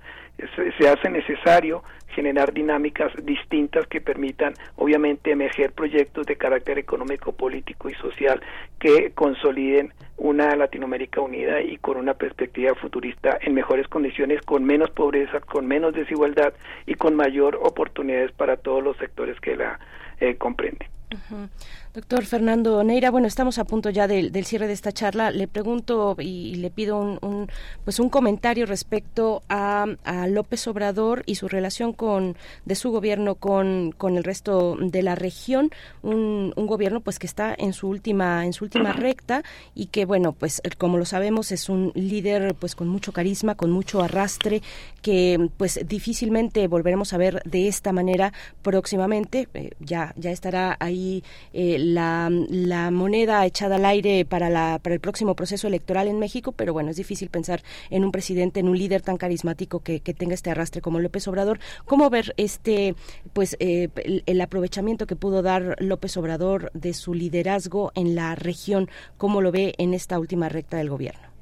Pues a mí me parece que, que López Obrador ha logrado consolidar un posicionamiento de México como no se venía no se venía dando hacía mucho tiempo. Recordemos que antes de López Obrador un poco el posicionamiento mexicano en América Latina quedó desdibujado por la por la fortaleza que había impreso un gobierno como el de Lula por el liderazgo argentino, por el mismo liderazgo chileno, pero con López Obrador y a, a raíz casual de ese descuido, de ese desinterés que ha tenido Estados Unidos en la región, le ha permitido a México eh, consolidarse como un país que aboga por eh, por alternativas de desarrollo económico, político y social eh, progresistas que ha permitido luchar por consolidar un proyecto latinoamericano y en esa medida me parece que lo que ha logrado Andrés Manuel eh, desde su posición es hacer que, que, México, no solo a través de estas ideas, sino a consolidar propuestas como la Alianza del Pacífico, tenga un papel predominante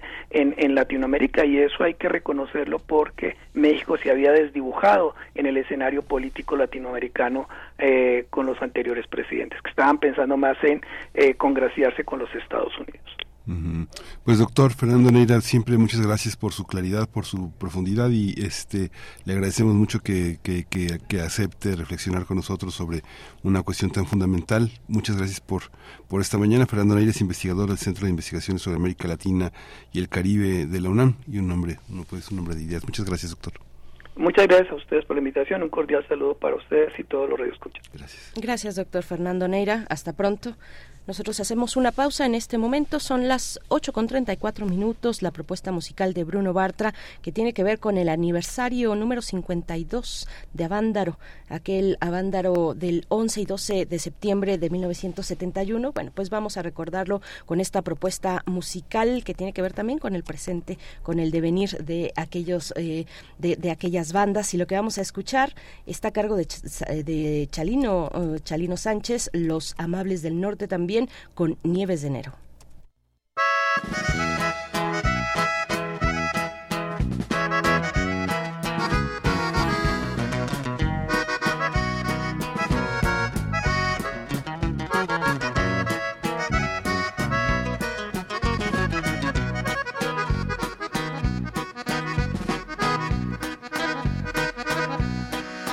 Se ha llegado el momento, chatita del alma,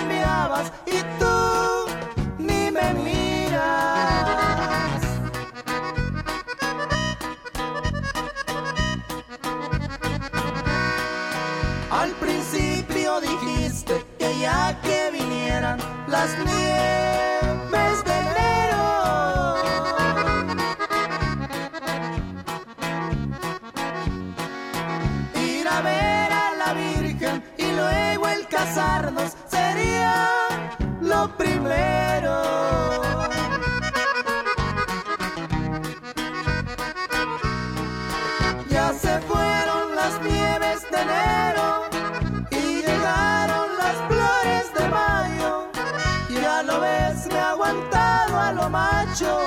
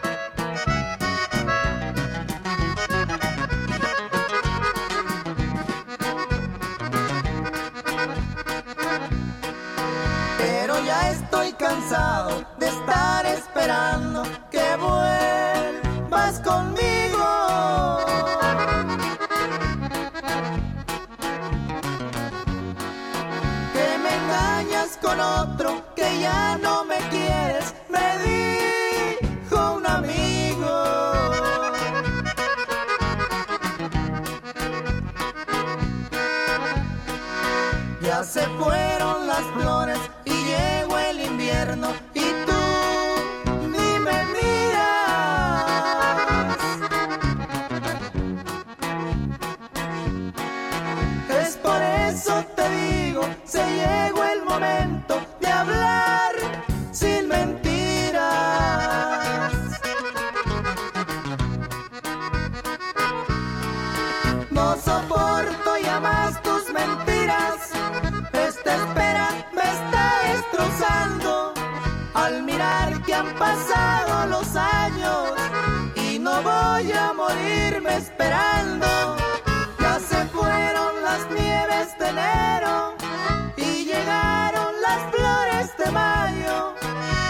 Me he aguantado a lo macho y mi amargo dolor me lo callo.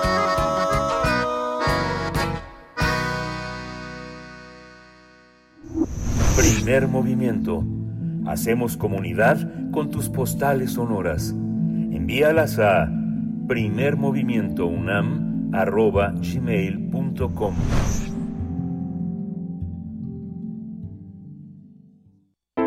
Nota del día.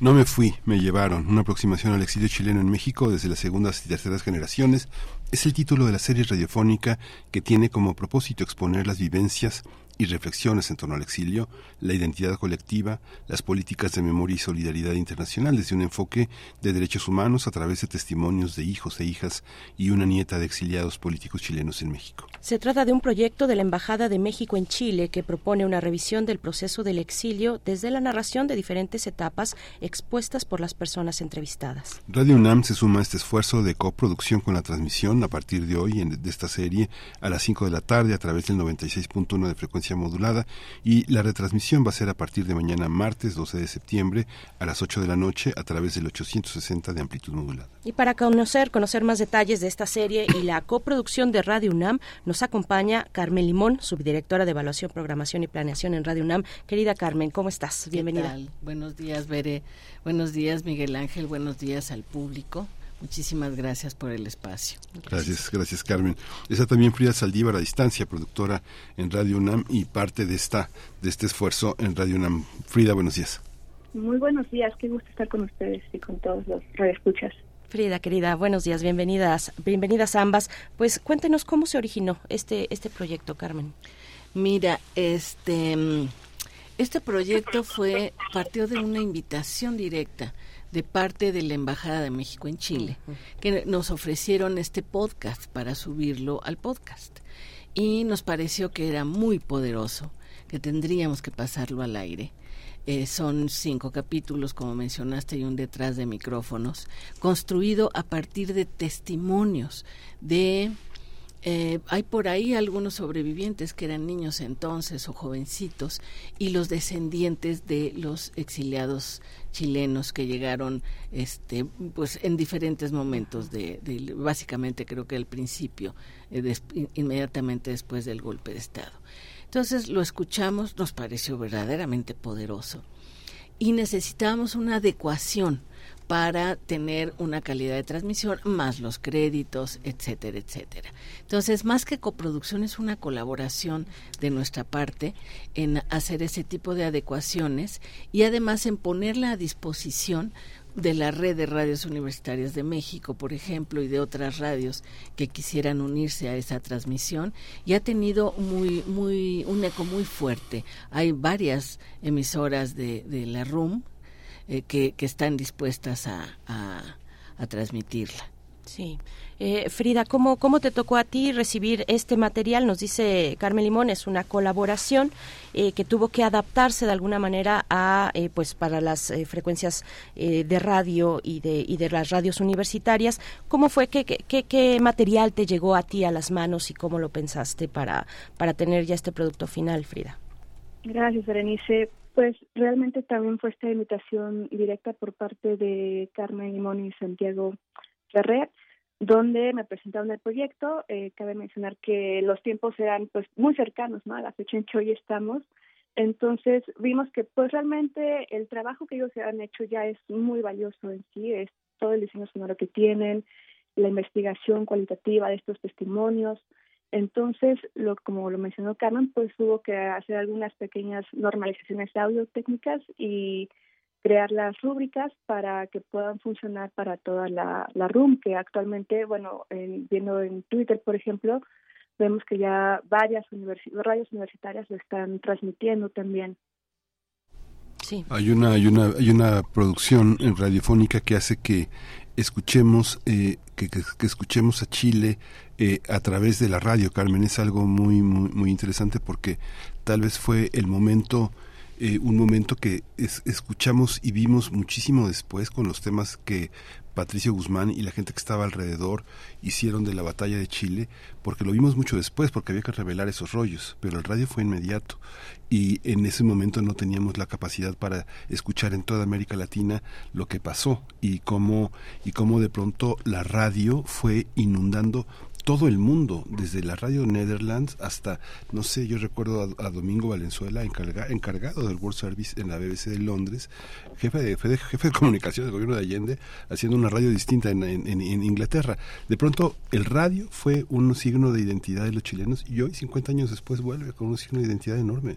Fíjate que incluso eh, este sábado en la barra de radiodramas transmitimos una pieza que es pues es un híbrido, es un eh, docudrama, este y además con testimonios del público que se titula Mil sonidos de un golpe. Si no lo escucharon, lo pueden buscar.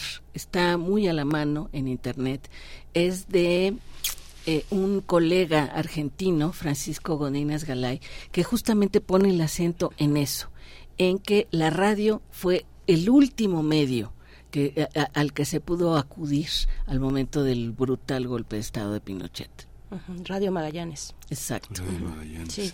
Y Frida, tú como, digamos, como productora, organizar, eh, hacer, hacer viable eh, eh, en, en, el radio este trabajo, ¿cómo, cuéntanos un poco cómo fue, con qué te encontraste y qué aprendiste. En radio, como ustedes lo sabrán, es complicado tal vez de repente enfrentarnos a unos formatos de larga duración, por así decirlo, donde tal vez no hay mucho contexto histórico y es una sucesión de testimonios, sin mencionar tal vez en cada uno de ellos sus nombres o un poquito quiénes son. Entonces, pues sí es una invitación a que puedan aproximarse a este formato de documental sonoro particularmente, que reúne la participación de siete mujeres y tres hombres, donde pues estos participantes tienen un rango eh, etario de edad entre los 65 años hasta los 31. Entonces es muy interesante ver cómo se va hilando esta historia de forma sonora, o sea, solamente escuchándolo sin tener tanta información extra, sino más que lo que nos cuentan los testimonios. Eso es muy interesante y que de alguna forma nos obliga a escuchar de forma diferente la radio, a como estamos acostumbrados más en estos tiempos con redes sociodigitales, por ejemplo, que la atención se va a los dos minutos prácticamente o menos. Eh, eh, Carmen, ¿cómo describirías tú esto que, anota Frida Saldívar, que me parece muy interesante porque finalmente nos lleva a nuevas formas o a formas distintas, a hacer esfuerzos distintos para escuchar o una disposición diferente, muy puntual para escuchar un material como este? ¿Cómo lo describirías? ¿Qué es lo que vamos que eh, un poco de, de, lo que vamos a, encontrar ahí. Nos hablan, son cinco capítulos, nos hablan de testimonios. ¿Cómo, cómo acercarnos? Háblanos un poco de ello. Digamos que es una especie de coro que era una de las propuestas originales, ¿no? tener un personaje coral a partir de estos testimoniantes. Entonces tú oyes uno, eh, va avanzando la acción pues, por decirlo así, a partir de los testimonios de uno y otro y otro y otro. En una edición que Frida lo sabrá mejor que yo, debe haber sido muy difícil, muy complicada, porque no, no, no pierde el hilo, no pierdes el hilo y además tiene hasta, hasta curva de progresión dramática. Llega un momento en que es tal este, la, la tensión que estamos como, eh, como en, la cúspide de la narración del capítulo y eh, eh, se mezclan algunos eh, efectos sonoros, algunos ambientes muy, muy discretos, pero lo importante es justamente esta narración y cuando sabes que no es ficción, que es todo real, que es o recuerdos de los padres o recuerdos de los propios testimoniantes, realmente es, es impactante. En el título nos dejan ver que eh, no necesariamente vamos a escuchar a, a, personas que estuvieron eh, de manera presencial ahí en los hechos de hace 50 años, sino que son segundas y terceras generaciones. Eh, Frida, ¿cómo, qué, qué decir de, de ello, de cómo, de cómo se construye esta memoria sonora a partir del testimonio de lo que tal vez esas personas no vivieron. los testimoniantes que vamos a escuchar en estas, en estas, eh, en esta serie, en estos cinco capítulos, probablemente no lo vivieron, sino que es parte de una herencia, de una memoria que ha sido pasada eh, por, por las generaciones y que nos llega a nosotros, a, a, nosotros, a, generaciones, bueno, ya no somos las más recientes, Frida, lamento decirte, pero, pero que sí tenemos, pero, pero que de alguna u otra manera hemos recibido también esa herencia latinoamericana de un golpe como este que rompió, que arrancó de tajo, que aplastó. Es, es brutal de verdad en estos, en estos días de conmemoración acercarse, volver a esos testimonios, eh, eh, escuchar pues tanto sufrimiento, los momentos de, desaparición, de tortura, bueno, que es una brutalidad que no imaginamos quienes no estuvimos ahí, pero que podemos eh, pues tal vez hilar un poco a partir de estos testimonios. ¿Qué nos puedes decir de eso? Son segundas y terceras generaciones las que participan en estos capítulos. Claro, tú lo has mencionado de una forma muy importante. Estas generaciones que si ven ahora quienes son más jóvenes y están involucrados en estas familias pues chileno-mexicanas tal vez no lo sientan de una forma tan presente, sin embargo, escuchando estos testimonios, mencionan que es algo, es una huella que se queda en la familia y en la que se vaya generando, por lo cual yo creo que incluso estas nuevas generaciones de alguna forma tendrán en esta convivencia con sus familias, por ejemplo, aún muy presente pues la migración que en algún momento sus abuelos, madres tuvieron que realizar. Particularmente, por ejemplo, Ana Paula Sánchez, quien es la directora y de la idea original de este documental sonoro, ella eh, es chilena, pero vivió aquí, creció toda su infancia en Coajimalpa y estudió en la UAM Iztapalapa antropología. Entonces, de alguna forma, ella al hacer las entrevistas, pues también va comprendiendo un tanto eh, lo que van dando los testimonios. También al escucharles, por ejemplo, Ahorita podemos escuchar eh, algún ejemplo de toda esta muestra que tendremos, pero eh, mencionan, por ejemplo, algunas sobrinas, como es que el abuelo, por ejemplo, ya no da tanta información porque le resulta muy doloroso y eso a ellas también les genera ese, ese dolor, esa angustia familiar de alguna forma, ¿no? Vemos, por ejemplo, como algunas mujeres ahora ya mayores, tal vez, pues en eso siguen recordando muy presente y pues sí, de forma incluso tal vez un poco como postraumática eh, el evento que vivieron para buscar asilo, ¿no? Cuando eran niñas, por ejemplo. Frida, bueno, perdón, Miguel Ángel, vamos precisamente a escuchar un fragmento, el primero que nos has preparado. Frida, ¿qué es, qué es lo que va? Vamos a escucharlo y volvemos contigo para, para que nos des ese contexto. Claro, sí. Pusieron la radio en la casa de mi abuelo y se escuchaban los bandos los bandos que decían que iban a bombardear, que iban a hacer no sé qué. cuando empieza el bombardeo se sentía, se alcanzaba a simbrar todavía. Entonces es una, un recuerdo de una sensación eh, muy de adentro, ¿no? Más allá de, de, de los sonidos en sí y de las lamentaciones, yo me acuerdo que una de mis tías se arrodilló y se puso a rezar otro, otro por ahí decía, era lógico, se lo merece. Sí, ese día mi papá, digamos, eh, eh, empieza a ver las noticias, le comenta a mi mamá y mi mamá le dice, no se te ocurra moverte de acá porque tú no vas a salvar a, Allende. No, le decía a mi papá, pero es el compañero y tenemos que estar ahí. Me la pistola un matagatos, un 22 corto que mi papá tenía y con eso quería salir a defender la moneda mis recuerdos son que mi madre no estaba ese día, yo no tenía miedo porque estaba mi tía con nosotros, pero eh, sí recuerdo bien avionazos, muchos aviones y radios prendidas todo el tiempo, la radio, la radio, la radio, ¿no? Y una confusión total de ya no van ya no van a la escuela, ¿por qué? No vamos a ir a la escuela, no, no van a la escuela. Y eso como en mi mundo infantil era, ¿cómo que no vamos a la escuela? Era medio un premio, ¿no? Mi tía dice que, que se salió y fue, se fue caminando hacia el centro a ver qué pasaba. Y cuando llegó al centro era un caos, matanza, le tocó ver muchas cosas feas. Y cuando se encontró a uno de los compañeros de él, le dijeron, güey, reventaron eh, la sede del partido y los mataron a todos. Y ella se regresó caminando en todo el caos. Llegó a la casa, mi papá no había llegado, no le quiso contar a mi abuela, y como a las 12 de la noche apareció mi papá. Y fue, él no se acuerda. O sea, hay un bloqueo de que él sabe que salió para allá, pero tiene como un lapsus que no, que no se acuerda. Ella se escondió. Entonces, para mí fue una confusión de dónde está mi mamá, por qué no vamos a la escuela, qué está pasando. Y como niño de siete, no entiendes mucho. No entiendes mucho realmente.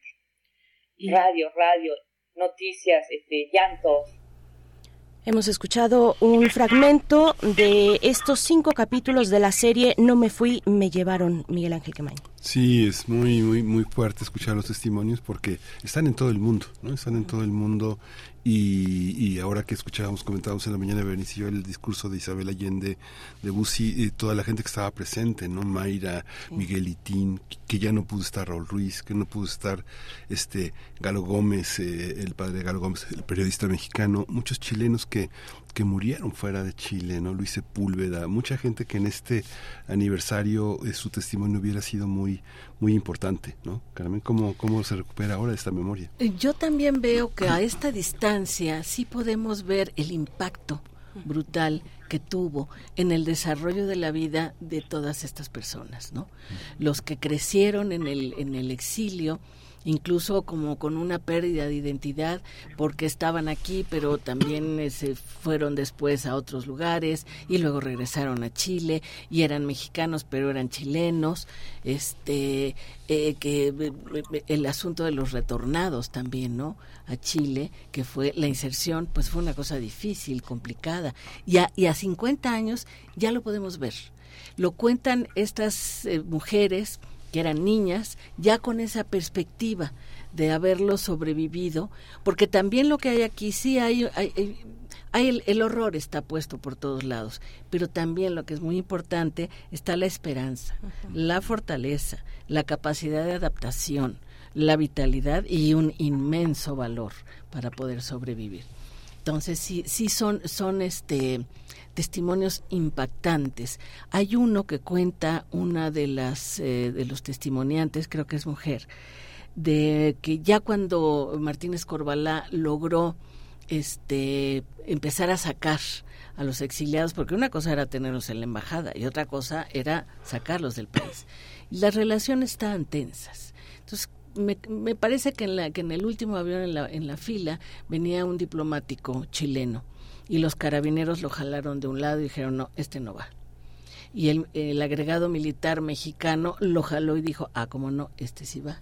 Y no va, sí va, no va, la cosa se tensó más.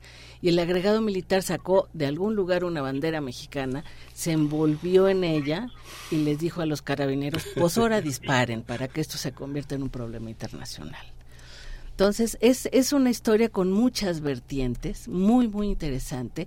Y algo que yo no había visto así o no había escuchado es a través de estos testimonios ya reposados por 50 y 50 años de todos estos sobrevivientes e hijos de sobrevivientes. Sí, sí. Sí, es esta, digamos que ahí, ahí está, ahí esta parte en la que sigo con el discurso de, de este de, de, eh, Isabel Allende porque me parece muy interesante para nosotros como mexicanos entender que no todo el pasado fue terrible. O sea, digamos que hay grandes funcionarios, grandes embajadores, este, la presencia de Echeverría, digo, no todo fue negro, ¿no? Es algo muy reconciliador con nuestro propio pasado, prista o del color que sea, que hay, que hay un México que, que, que, ha vivido de una manera muy digna frente al mundo, ¿no? Y una sociedad que los aceptó, que este, un gobierno que los apoyó, pero sobre todo la sociedad, la sociedad los aceptó. Eh, por ahí hubo, por supuesto, casos de bullying, como siempre sucede, pero en general el, el, el, ánimo, el, espíritu de, de, de, estos testimonios es de gran, de un agradecimiento inmenso hacia, hacia la sociedad mexicana de ese momento. Sí, a mí me gustaría preguntarte, eh, Frida, Frida Saldívar, ¿qué, ¿qué ha significado, qué significó para ti este, este trabajo que aunque es, eh, digamos, eh, hay una pequeña intervención por parte de Radio UNAM, una adaptación, pues no deja de ser muy, muy significativo, muy simbólico y participar tú en un, en un proyecto como este, Frida? Gracias, Berenice.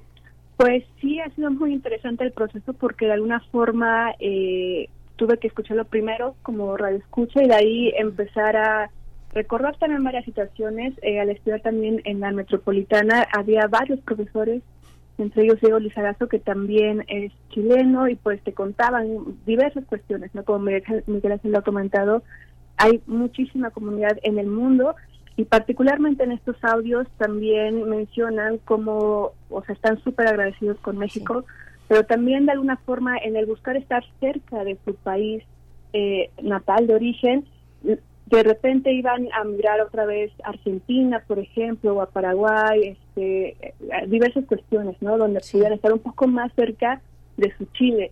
Y también a lo largo de esta historia vamos a ir viendo en otros capítulos, por ejemplo, en el de Chile o el de regreso, el retorno, cómo era esa sensación y ese choque cultural en su propia tierra. ¿no? Eh, muchos de ellos llegaban incluso durante, ya no de forma tan intensa, pero sí aún en el periodo de la dictadura, otros que nada más pudieron migrar parte de la familia porque los padres, por ejemplo, tenían en su pasaporte un sello amarillo donde era de no, pasar un retorno que nunca va a suceder, ¿no? Sí, pues Frida. Entonces, es escuchar eso. Sí, pues vamos, vamos a dejar con el, con el último fragmento que preparaste. Te agradecemos, Frida Saldívar, productora de Radio UNAM. No se pierdan eh, esta serie. No me fui, me llevaron igualmente Carmen Limón, subdirectora de evaluación, programación y planeación de esta radiodifusora. Los dejamos con este fragmento. Nos vamos después al corte y volvemos.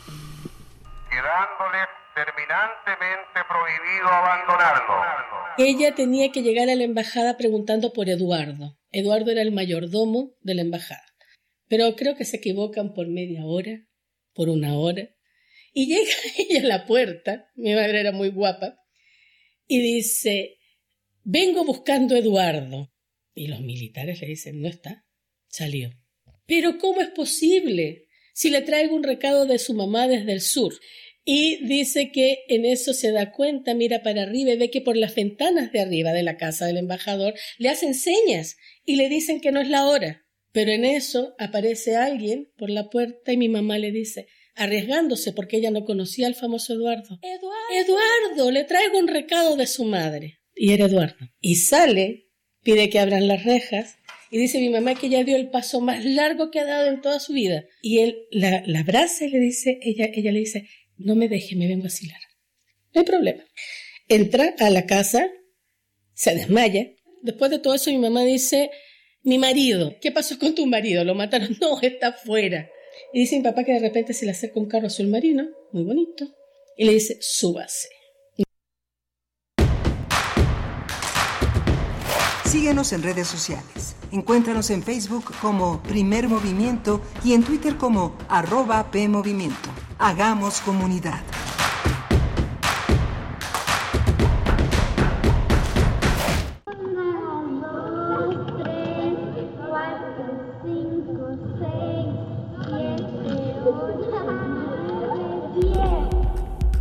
Entre las selvas de asfalto, las guerras y la desigualdad económica, los niños siguen jugando.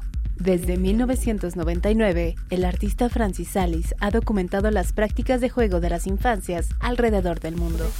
Juegos de Niños es una exposición que reúne 27 piezas audiovisuales y dos pinturas creando un ambicioso archivo en curso de prácticas urbanas que la modernización va desenterrando de la vida cotidiana. Hasta el 17 de septiembre del 2023 en el Museo Universitario Arte Contemporáneo, MUAC.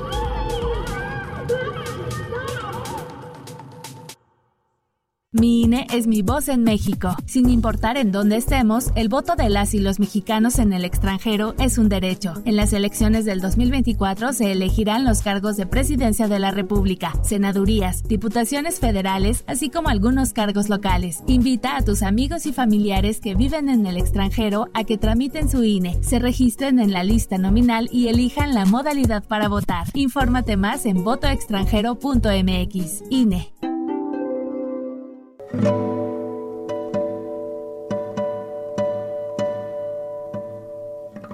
Hola, soy Ana Lara y los invito a descubrir quiénes son los compositores contemporáneos, qué escriben y quién los interpreta. La cita es todos los miércoles a las 18 horas en Nació una nueva música, por supuesto en Radio UNAM 96.1 FM, Experiencia Sonora.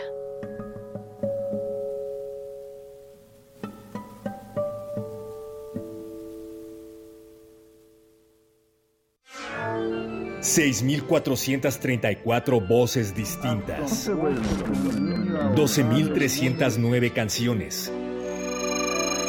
...782 temas especializados... ...y 86 años de trayectoria radiofónica... ...en un solo sitio de Internet... Radio UNAM te invita a escuchar su variada programación sobre arte, literatura, cultura, leyes, ciencia, sociedad y música a través de su podcast. Entra a www.radio.unam.mx, ve a la pestaña de podcast y encuentra más de 150 series distintas.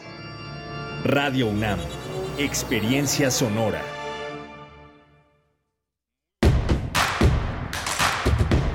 Encuentra la música de primer movimiento día a día en el Spotify de Radio UNAM y agréganos a tus favoritos.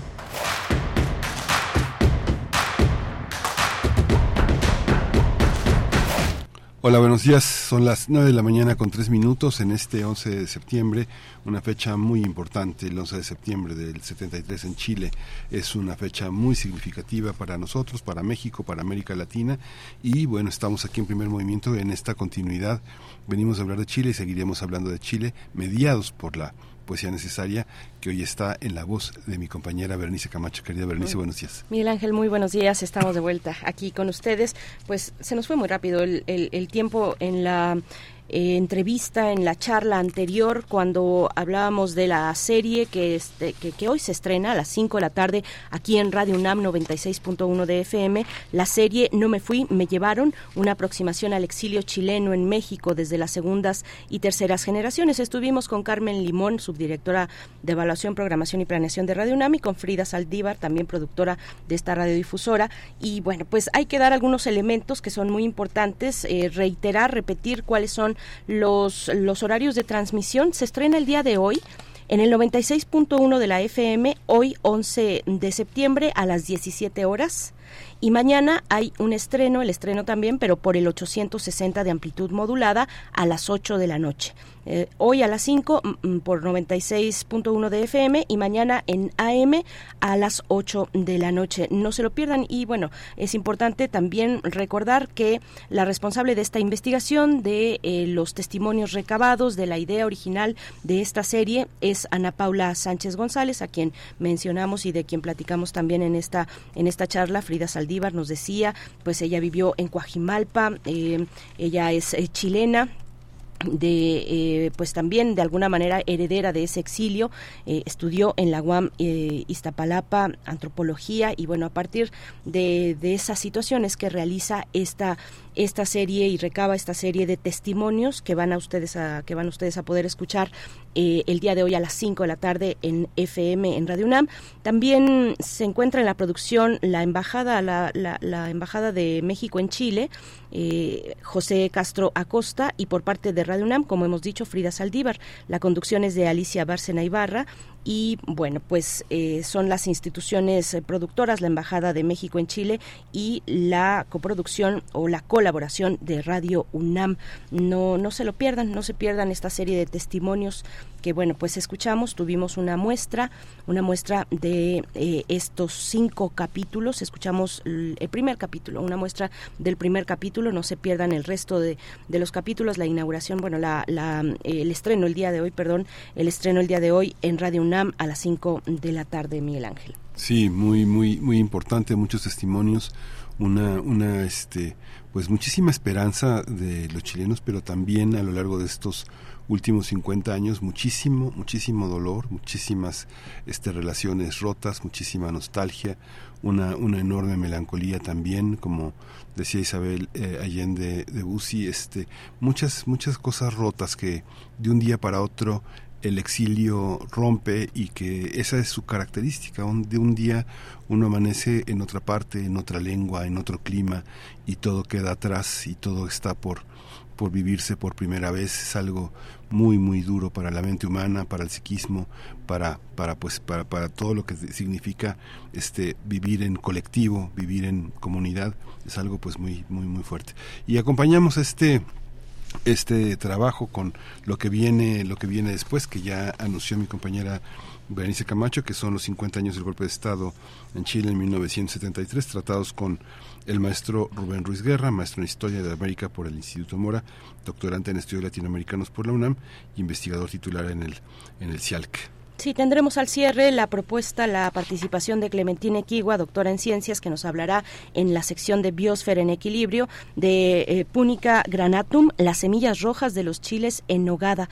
Es eh, la participación de Clementina Equigua, que bueno es divulgadora científica desde el Instituto de Ecología de la UNAM y también desde aquí, desde Radio UNAM, en el programa eh, Habitari y nos acompaña los lunes al cierre aquí en Primer Movimiento. Mm, por último, quisiera destacar algo que comentaba Carmen Carmen Limón cuando decía, bueno, mm, decía varias cosas, decía que a la luz de los 50 años de pasado aquel momento terriblemente trágico del golpe de Estado en Chile, pues apenas es que con esa serenidad que da la distancia se van decantando, se van, va, va tomando forma la magnitud de las consecuencias de ese momento pues fatal y trágico, pero también decía ella que si bien es un momento que nos horroriza, que los testimonios nos horrorizan eh, hoy y seguirán horrorizándonos por la brutalidad de lo que ocurrió hace 50 años en Chile, también hay mucha esperanza. Y muestra de ello es la cantidad de eventos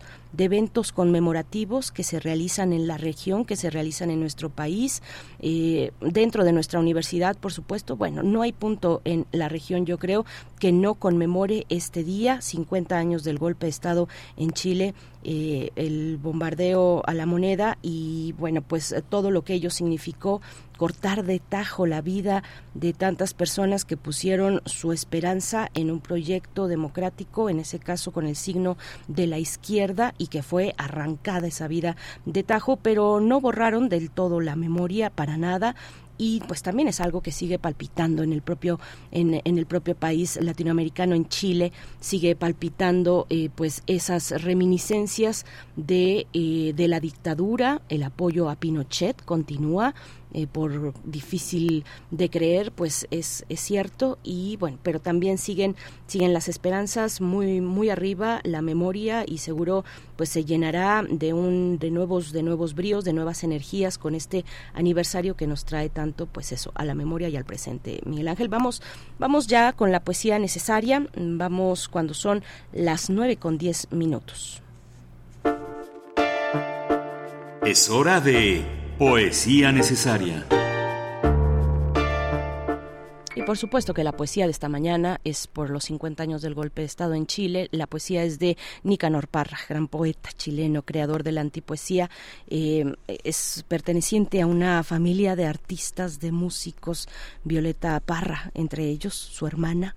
Y este poema, este poema que les voy a compartir se titula Ritos tiene que ver un poco con eh, aquello que comentaba también Miguel Ángel Quemain, que comentaba Carmen Limón, del regreso de el regreso después del exilio, qué se encuentra uno con el con el regreso, eh, cuál es eh, el, digamos el país que se tuvo en la memoria y el que se encuentra uno con el, el regreso después de un exilio. La música la música es original de Víctor Jara, en la voz de también chileno Diego Lorenzini. Se trata de Romance del enamorado y la muerte. Y como ustedes saben, y como ustedes tienen muy presente en la memoria, Víctor Jara fue asesinado brutalmente pocos días después del golpe de Estado, un 16 de septiembre. Eh, pues los militares golpistas lo torturaron, brutalmente golpeado, brutalmente golpeado y asesinado a tiros. Eh, el estadio de eh, el, estadio deportivo donde ocurrió eh, aquella mm, pues aquellos eventos de tortura hoy lleva el nombre de Víctor Jara. Vamos entonces con la poesía de Nicanor Parra. Ritos. Cada vez que regreso a mi país después de un viaje largo, lo primero que hago es preguntar por los que se murieron. Todo hombre es un héroe por el sencillo hecho de morir y los héroes son nuestros maestros. Y en segundo lugar, por los heridos, solo después, no antes de cumplir. Este pequeño rito funerario me considero con derecho a la vida. Cierro los ojos para ver mejor y canto con rencor una canción de comienzos de siglo.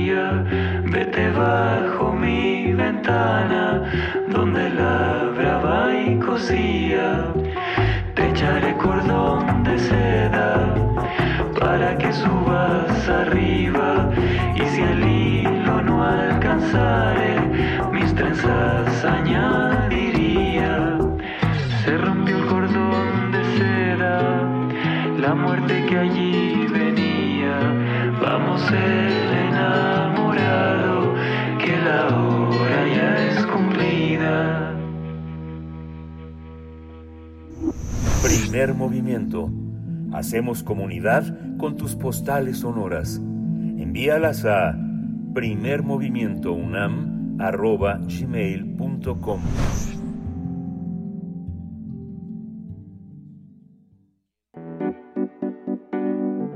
La mesa del día.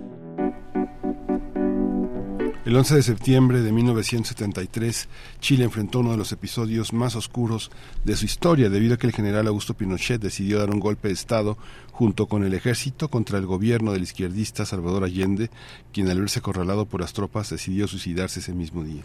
Recordemos que la victoria de Salvador Allende no tenía precedentes a nivel internacional porque se convirtió en el primer político abiertamente marxista en llegar al poder por medio de la vía democrática y mediante unas elecciones libres. En plena Guerra Fría, este hecho fue visto como una amenaza por Estados Unidos y en concreto por la administración del expresidente Richard Nixon. Estados Unidos trató de frenar el ascenso de líderes y movimientos progresistas en la región a través del fomento de dictaduras militares y estrategias geopolíticas, así que desde el inicio del gobierno de Allende se, fin se financiaron grupos opositores de ultraderecha para alentar el golpe de, el, el golpe de Estado.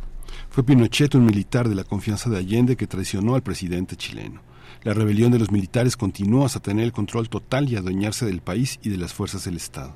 Esta dictadura duró 17 años en medio de una fuerte represión contra disidentes políticos y una serie de reformas estructurales de carácter neoliberal en materia económica. De acuerdo con cifras del Ministerio de Justicia, unas 40.175 personas fueron ejecutadas, detenidas y desaparecidas o torturadas. 1.469 personas fueron víctimas de desaparición forzada, 377 ejecutados cuyos restos nunca fueron entregados a sus familiares. Pues vamos a conversar sobre el golpe militar contra Salvador Allende a 50 años del 11 de septiembre de 1973, sus repercusiones en la historia de ese país y la búsqueda por la justicia y la verdad que se lleva a cabo hoy en día. Con este propósito nos acompaña el maestro Rubén Ruiz Guerra, él es investigador y director del CIALC, el Centro de Investigaciones sobre América Latina y el Caribe de la UNAM. Es especialista en pluralidad religiosa, relaciones internacionales e historia de América Latina en los siglos XIX y XX. Maestro Rubén Ruiz Guerra, gracias, bienvenido a Primer Movimiento, gracias por estar con nosotros en una fecha tan importante para, para todos los latinoamericanos. Buenos días, bienvenido. Eh, buenos días, Berenice. Buenos días, Miguel Ángel. Es un verdadero privilegio estar con ustedes de nuevo y con el público matutino de Radio UNAM. Muchas gracias, doctor. Muchas gracias este, por esta por esta participación. Fíjese que bueno, eh, después de, de, todas las lecciones que nos dejó el exilio español en materia de testimonios, de obras, de recolección de, de, datos, su impacto en la sociedad mexicana y en la sociedad española, ahora tenemos la oportunidad de hacer una lectura de estos 50 años eh, de, de, este momento en Chile de una manera mucho más rica, con muchas más metodologías, más aproximaciones históricas. ¿Cómo lo recibimos desde nuestra casa de estudios, desde la universidad, para entender este proceso? Mira, eh, nuestra universidad ha sido, tú lo sabes bien, un espacio plural, un espacio abierto, un espacio de diálogo académico acerca de los grandes temas que afectan no solo México, sino toda la región y el mundo. En ese sentido, el tema de los 50 años del asesinato, de, bueno, el, el, el, el, golpe de Estado, la muerte de Salvador Allende, que se suicidó, eh, es, eh, ha sido muy, muy importante. Lo hemos retomado, hemos tenido varias actividades, la Facultad de Economía, la Coordinación de Humanidades, el CIALC, mañana también eh, el programa universitario de democracia y justicia social, en fin, hemos tenido y vamos a seguir teniendo momentos de reflexión. ¿Por qué es importante reflexionar sobre este tema? Porque mm, nos habla de un momento que es muy sensible todavía hoy, 50 años después, que es la interrupción de un proceso democrático por medio de la violencia, de una violencia verdaderamente desaforada, verdaderamente impresionante. Y es la dictadura de Pinochet, es una de las dictaduras más sangrientas de América Latina y conste que hemos tenido algunas dictaduras verdaderamente eh, terribles en ese sentido.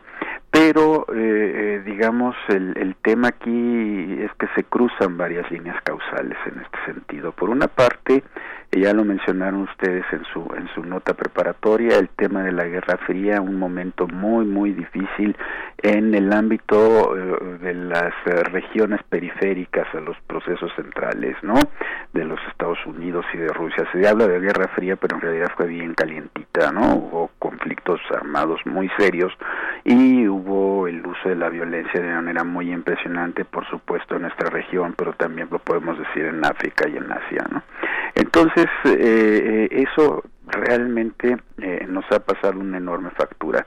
¿Qué hacer con la vida democrática de nuestros países y sobre todo qué hacer cuando la vida democrática nos mete por vericuetos que a muchos o a algunos no les gustan.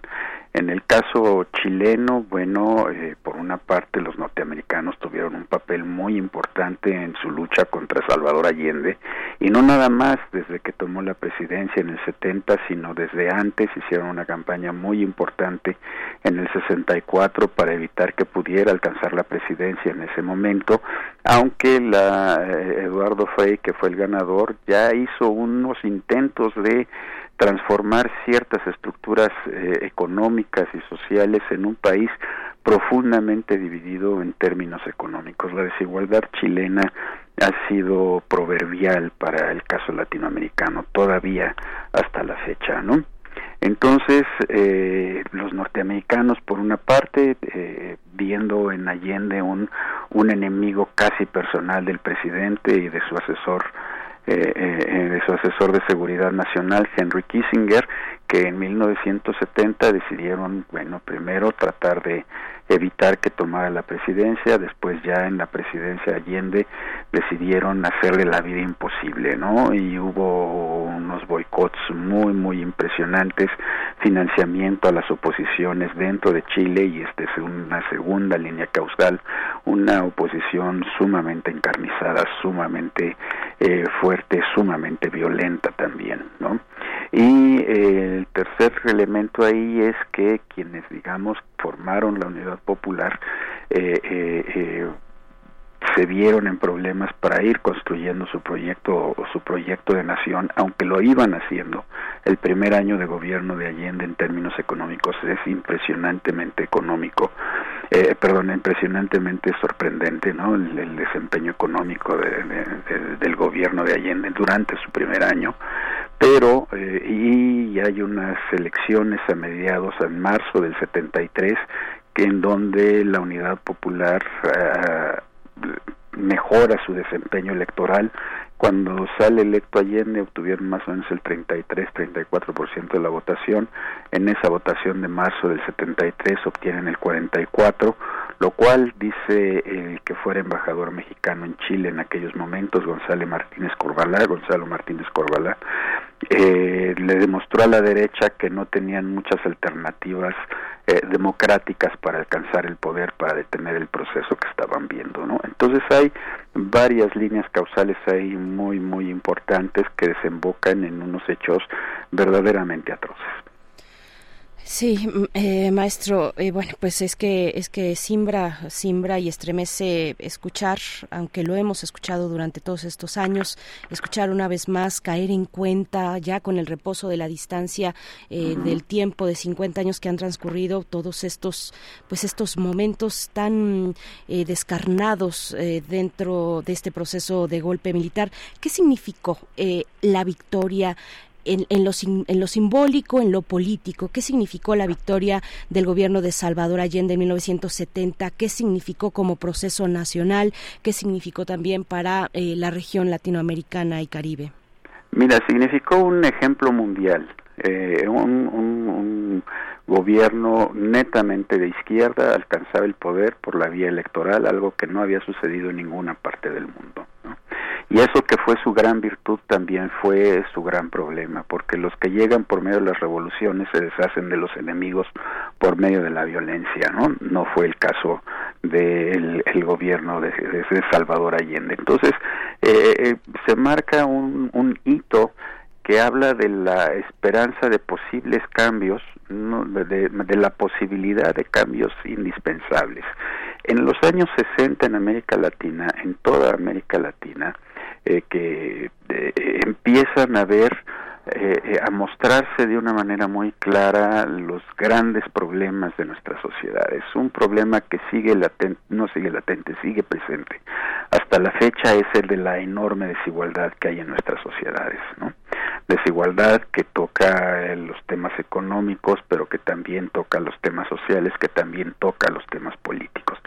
Una desigualdad que necesitaba atenderse y varios países latinoamericanos lo hicieron de una o de otra manera en algunos otros hubo eh, la demanda de que esos eh, cambios se dieran, pero empezaron a surgir estas dictaduras eh, eh que, que reprimieron ese tipo de procesos. Entonces, lo que sucede en Chile en 1970 es un hito, un faro de esperanza para todos aquellos que deseaban transformar las sociedades en las que estaban viviendo y por medio de el voto, por medio del ejercicio democrático y eso tal vez es lo más importante. Para nadie era un secreto desde los años 50 que Allende era un hombre convencido de su visión de izquierda, que era un hombre convencido de que había que transformar la realidad social y económica de nuestros países. Entonces que llegara al poder fue realmente algo muy muy importante.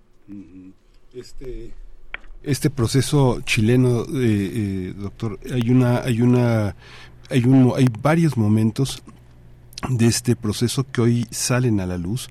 Una enorme, una enorme tristeza y decepción para muchos chilenos muy eh, con el corazón a la izquierda que eh, trataron de regresar a un Chile eh, tal vez muy imaginario, muy ilusorio y se encontraron con un Chile muy conservador. Los años del regreso del regreso después de este de, del término del gobierno de Pinochet este se estuvo estuvo marcado por un enorme conservadurismo según los periodistas que regresaron a Chile chilenos y que reportan pues un mundo que parecía haber olvidado la dictadura este estos procesos son de una sociedad que también en el fondo, que pues no pudo salir de Chile, se quedó en Chile y que también vivió esta, este conservadurismo de una manera muy intensa que regresó a los tiempos de la democracia. ¿Es visible hoy ese proceso? ¿Es aleccionador? ¿Es una advertencia para nosotros? Mira, en este momento, en este momento la sociedad chilena está viviendo un proceso de, de, polarización verdaderamente terrible. Michelle Bachelet, que es una expresidenta que tiene un cartel bastante significativo en, en la vida política de ese país, habla de que hay un ambiente tóxico, verdaderamente tóxico. Y eso se expresa de muchas y de muy diversas maneras. Lo que podemos decir es, por una parte, en la elección en la que salió finalmente triunfador el, el, presidente Boric. En la primera vuelta sacó más votos el, el candidato Cast, que era que es el candidato de la de la ultraderecha. En la elección de la nueva constituyente ganó ganó también la extrema derecha, la mayoría, ¿no? Estamos viviendo un proceso más bien en que actualmente hay un retroceso. Por ahí hay unas encuestas de Latino Barómetro que han medido el sentimiento, la emoción en contra de la dictadura de, Pinochet y, y, la aprobación que también tiene. Y es muy claro cómo a partir del año 2013 hay una baja de la desaprobación y una alza en la aprobación de la de, de la dictadura de, de, de, las Fuerzas Armadas. Yo creo que eso habla de un proceso pedagógico fundamentalmente, ¿no? Ciertamente la transición a la, democrática, a la democracia fue un repudio a la figura de Pinochet y a la posibilidad de que se quedara en el gobierno todavía varios años más, pero también fue un proceso negociado, ¿no? Fue un proceso en el cual no se pudieron tomar muchas de las medidas más fuertes, más importantes que se pudieron haber tomado en algún otro de los países eh, eh, eh, de América del Sur. Si tú ves el caso argentino, por ejemplo, pues ahí los militares de mayor grado, de mayor responsabilidad en su dictadura, pues bueno, fueron enjuiciados y varios de ellos fueron a dar al, a la cárcel, terminaron sus días ahí, no no fue el caso de Pinochet, por ejemplo, porque fue, digámoslo de alguna manera, un proceso negociado, vamos a decirlo así, ¿no? Pero el tema ahora es que eh, 30 años después de, de, ese paso, de ese cambio, eh, eh, el tema es que ha subido la aprobación de, de, de, de, la dictadura y sobre todo las medidas más extremas, ¿no? En donde ya hay sectores de la población que hablan de que si fuera necesario repetirían la historia, ¿no? Lo cual es verdaderamente terrible. En ese sentido, creo que la posición que, que debemos tomar todos desde fuera es eh, en apoyo a, a, los esfuerzos que está haciendo el gobierno de Boric en el sentido de insistir en que los problemas de la democracia se tienen que resolver con la democracia. Uh eh, ¿cómo, ¿Cómo es posible, cómo nos explicamos ese momento, eh, esta, pues, esa ultra, es la presencia de la ultraderecha de inspiración pinochetista hoy todavía en Chile, eh, cuando paralelamente también se han dado procesos de búsqueda de eh, familiares desaparecidos, eh, cuando vemos constantemente, escuchamos los testimonios de, ay, se reencontró con su abuela que lo buscó desde el primer momento y, y, bueno, tal, tal vez fue la historia de un niño que terminó viviendo con una familia en, en otro país, en los Estados Unidos, O eh, pues eh, historias eh, pues estremecedoras que de reencuentros y de búsquedas todavía que continúan después de, de aquel momento de hace 50 años. ¿Cómo, cómo, cómo se explica esto, profesor, que, que ocurre paralelamente en Chile? Mira, yo me atrevo a pensar que son procesos pedagógicos. ¿A qué me refiero con esto? La que digamos quienes apoyan, quienes favorecen, quienes eh, de alguna manera justifican, explican y aún desean la, dictadura de las fuerzas armadas, eh, se han creado una, una mitología muy muy sensible al respecto, ¿no? Que apela sobre todo a al hígado de la gente, a, a las emociones ¿A qué me refiero? Por ejemplo, eh, desde hace ya tiempo se creó la idea de que la dictadura con todas las reformas económicas, estas reformas neoliberales que ustedes señalaron muy bien en su en su cápsula, eh, fue eh, lo que condujo a Chile al éxito económico. Pensemos que Chile ha sido dentro de las sociedades latinoamericanas una, una sociedad con un cierto buen desempeño en lo económico, pero las cifras reales no, no, no dan para eso. En realidad el despegue económico de Chile viene con el, el paso a la democracia, con los gobiernos de la concertación, ¿no? Entonces, bueno, pues ese es uno de los temas otro de los temas. Eh, una de las políticas norteamericanas en relación con el gobierno de, de, Allende, políticas que buscaban hacer llorar a la economía chilena, según eh, frase de Henry Kissinger, era eh, fue por una parte financiar grupos de oposición, grupos violentos de oposición, pero sobre todo financiar medidas, vamos a decirlo con un término que suena muy feo, pero creo que es el adecuado ahorita de boicot. Y esto habla, por ejemplo, de una gran huelga de transportistas, de huelgas en ciertos sectores esenciales de la economía, que eh, generaron particularmente en el último año de gobierno de Salvador Allende una enorme, enorme crisis económica, ¿no? Pero fue una crisis económica provocada por una parte de manera consciente por los enemigos del gobierno y por otra parte eh, que se explica también por el contexto internacional que se estaba viviendo. Recordemos que todos los países, eh, no solo latinoamericanos, sino del mundo, vivieron una terrible crisis que también explotó en el 73, que tiene que ver con el encarecimiento cuatro veces del precio del petróleo. En el 70 el petróleo se vendía entre 2 y 3 dólares el barril y para 1973 la organización de, la OPEP, la organización de países productores y exportadores, lo subieron a 12 dólares el barril. Es un crecimiento verdaderamente impresionante y además se generó una enorme, enorme, enorme escasez del petróleo. Pero no solo eso, los norteamericanos desde el 71 habían dejado flotar el dólar, lo cual también generó una serie de, problemas económicos. ¿Qué quiere decir eh, eh, flotar? Lo, lo, lo desamarró de la existencia de oro en sus reservas, ¿no? Entonces se pudieron sentir libres para imprimir dólares así eh, libremente. Entonces todos esos fueron factores que fueron generando una situación económica muy fuerte. Y entonces hasta la fecha, si tú puedes leer los comentarios en redes sociales y demás, hay mucha gente que recuerda ese último año, año y medio del gobierno de Salvador Allende como un gobierno de una terrible, terrible crisis económica.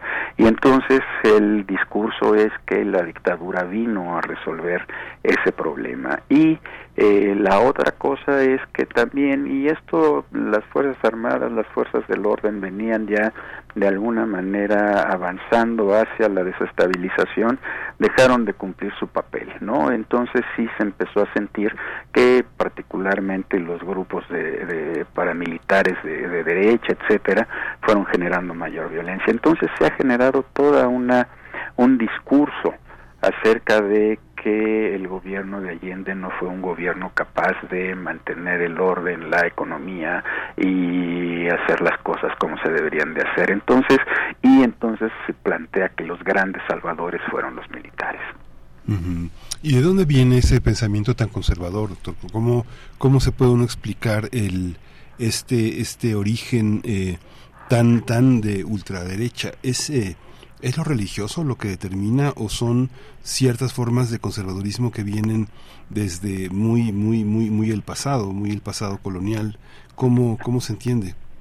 Eh, mira, todas nuestras sociedades, todas las sociedades latinoamericanas tienen una vertiente conservadora muy, muy importante, ¿no? Eh, yo no soy particularmente eh, cercano de, la Iglesia Católica, pero sí habría que recordar que en los años 60 y 70 eh, se se, se, se, desarrolló la opción preferencial por los pobres, ¿no? Entonces ahí la Iglesia Católica tuvo un papel significativo, pero esto vino, eh, se echó para atrás ya a finales de los años 70. Y eh, bueno, en ese sentido, por ejemplo, ya una de las últimas medidas que estaba planeando Salvador Allende, que era muy probablemente eh, convocar a un plebiscito para ver cómo qué decían los chilenos acerca de cómo debía funcionar su gobierno por una parte y por otra parte una invitación a recuperar el diálogo democrático fue apoyado por el arzobispo de Santiago en ese momento no entonces eh, yo creo que más bien tiene que ver con eh, eh, la defensa de los eh, privilegios de ciertos sectores eh, privilegiados de nuestras sociedades no y bueno hay que reconocer también que la sociedad chilena es una sociedad que ha sido particularmente cercana a los temas de la marcialidad, a los temas de eh,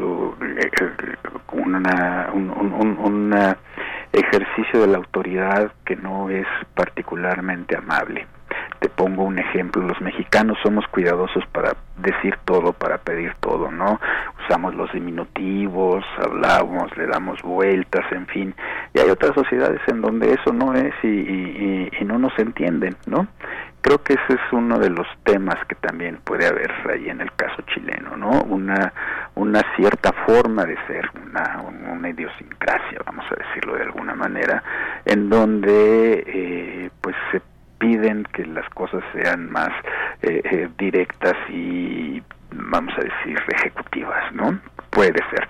Pero yo creo que ahí el tema central es este de, la pedagogía, ¿no? De, de qué es lo que se enseña, cómo se enseña y cómo se recuerda lo que se recuerda. Sí, maestro Rubén, bueno, nos vamos acercando al cierre, un comentario pues de cara al al presente y sobre todo el futuro inmediato del gobierno que actualmente encabeza eh, Boric. Un gobierno progresista, se dice, eh, digamos, haciendo tal vez una distinción con la izquierda de aquellos momentos, de aquellos años, una izquierda eh, pues que también, eh, digamos, comparte alguna identidad con otros otros gobiernos, el de el de el de Cuba en su momento, otros eventos también políticos de esa naturaleza que tuvieron lugar en, en América Latina, hoy con una izquierda probablemente distinta, más orientada a los derechos humanos, pero con muchas cuestiones en contra eh, o, a, o, a, contracorriente de eh, la propuesta de Boric. ¿Cómo se ve esto, este, este, este, esta manera de entender la nación y su progreso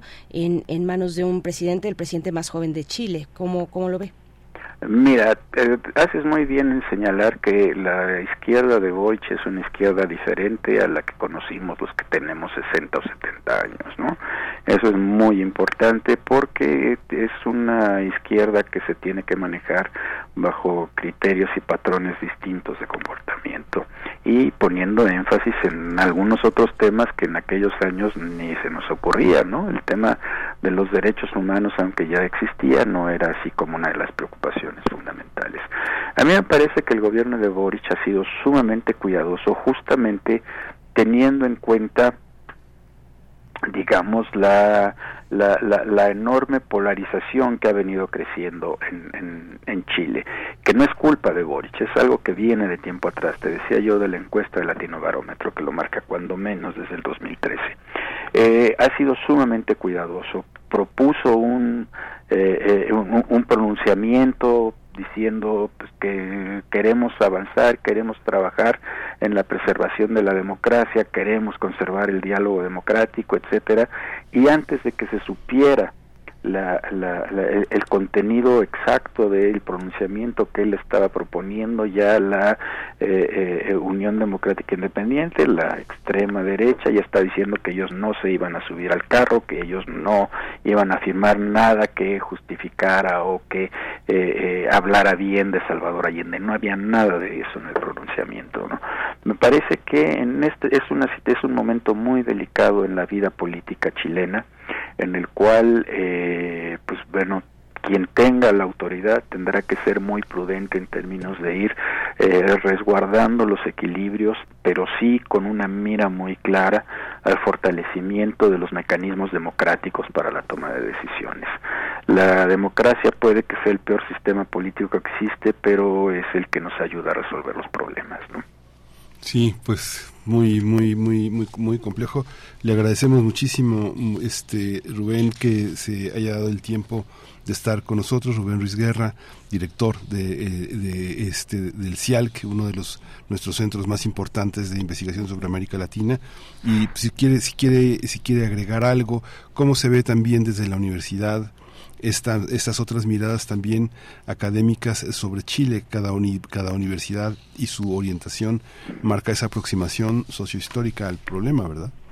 Eh, tienes toda la razón, pero mira, eh, eh, ya, ya te comenté nuestra universidad, que es una universidad plural, pero tiene un, una meta muy clara en el términos de la búsqueda de la de, una sociedad democrática y el respeto a todas y todos los seres humanos y con los derechos que esto implica. Yo creo que una de las responsabilidades que tenemos como instituciones de educación superior es justamente eh, avanzar en la búsqueda de eh, eh, la verdad. Yo sé que ya en los tiempos posmodernos hablar de verdad siempre te van a decir, bueno, pero es que es relativo, depende desde dónde lo estás viendo, etcétera. Yo me formé como historiador y yo estoy convencido que uno de los elementos que son fundamentales son los hechos concretos que pueden ser demostrados a través de testimonios y yo creo que esa es una de las grandes tareas que tenemos que avanzar y sobre las cuales podemos construir. ¿Y qué es lo que tenemos que construir? Justamente una sociedad como la que nos ha hecho posible a nosotros ser, como la que ha hecho posible que nosotros trabajemos, una sociedad en donde haya pluralidad, en donde haya respeto, en donde haya mecanismos de solución de los conflictos. Ahí está, muchas gracias, doctor. Qué, importante para nosotros, pues, tener estas conversaciones, estas eh, charlas, rememorar, eh, traer de nuevo al presente aquello que ocurrió hace 50 años, pero de lo cual no nos hemos sacudido, como eh, nos incluimos, pues, como región latinoamericana, como pueblo latinoamericano, en, en aquel momento que, bueno, pues, este, este golpe que se le asestó a la sociedad chilena, qué importante recuperarlo hoy, seguir teniendo estas reflexiones que probablemente no se han acabado, probablemente las enseñanzas de hace 50 años todavía perduran y seguirán eh, en, en el futuro. Eh, muchas gracias, maestro Rubén Ruiz Guerra, investigador y director del Centro de Investigaciones sobre América Latina y el Caribe, el CIALC de la UNAM. Hasta, hasta pronto. Hasta pronto, gracias a ustedes y a su público. Muchas gracias, doctor. Gracias.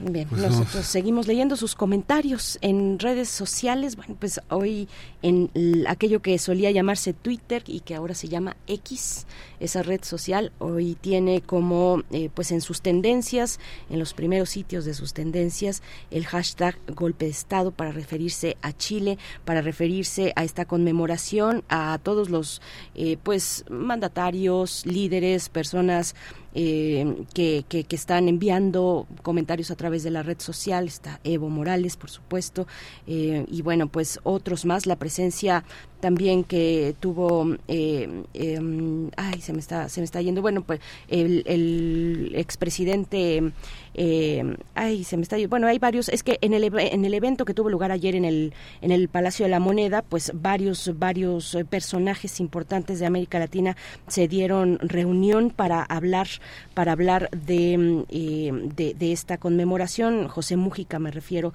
se me mm. fue perdón mm. eh, pues es entre los entre los personajes destacados y muy respetados también en América Latina, pues hablando José Mújica del golpe de Estado en Chile, estuvo por allá el presidente López Obrador, bueno, pues son muchos los comentarios que se dan cita este día y donde, durante el fin de semana también eh, con respecto a esta conmemoración. Eh, dice, por ejemplo, Gabriel, Gabriel Boric, ante la visita del presidente López Obrador, dice, tras el golpe de Estado, México nos tendió la mano y recibió a más de 3.000 compatriotas. A 50 años del golpe recibimos la visita oficial del presidente López Obrador para profundizar los lazos de amistad entre, entre nuestras naciones, dice el presidente de Chile, Boric. Eh, bueno, ese fue un mensaje del día de ayer. Miguel Ángel, vamos a hacer una pausa musical con otro clima, porque también entre las efemérides de esta, de esta mañana se encuentra el Festival de Avándaro, que pues cumple 52 años, Miguel Ángel. 52 años Avándaro con muchísima documentación ya alrededor de esta de esta manifestación que hace que se congreguen todos los procesos de la de la, de la crisis cultural que arrancó en los años 50 y que ahora vemos ya materializado en muchísima música, muchísimo cine. Y en la curaduría de Bruno Bartra se materializa con Me quieres cotorrear de Kenny y los eléctricos.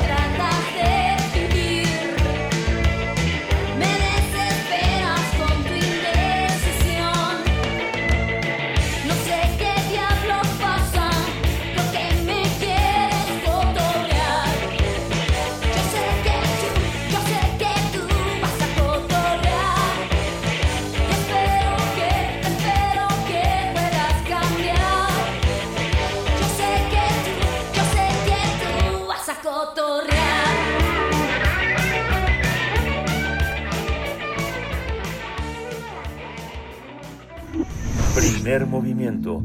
Hacemos comunidad con tus postales sonoras. Envíalas a primermovimientounam.gmail.com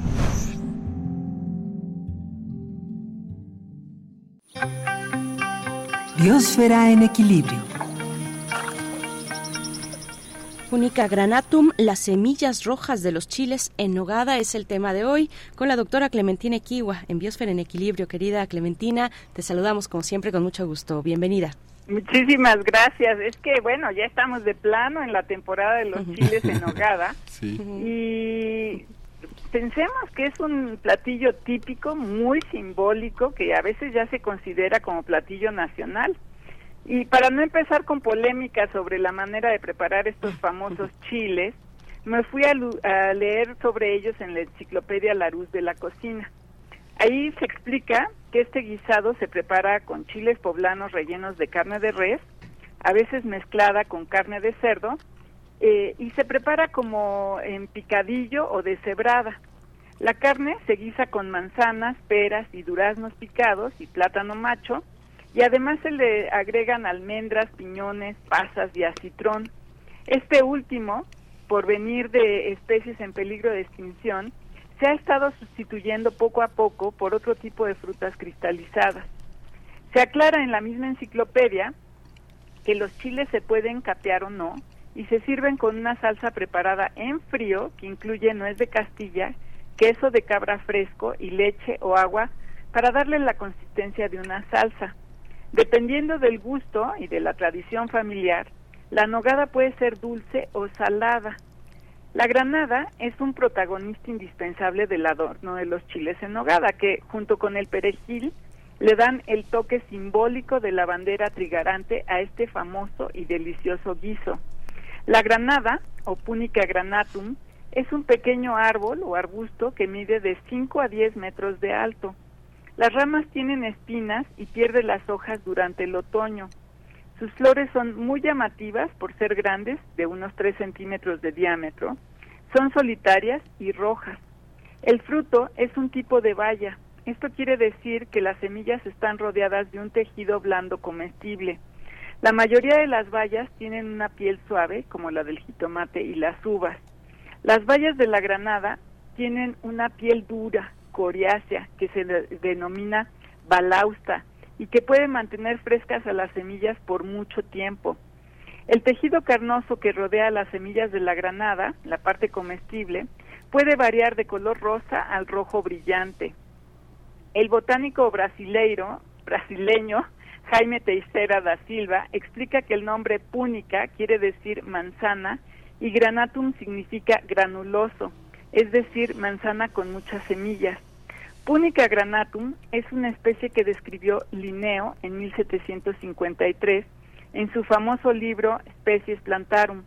Originalmente, la granada y la otra especie del género Punica estaba en su propia familia, Punicase, pero después de estudiar a las dos especies desde la perspectiva molecular, científicos chinos concluyeron que pertenece a la familia Litrace, una familia que se distribuye por todo el mundo y en la que también está la planta de la jena.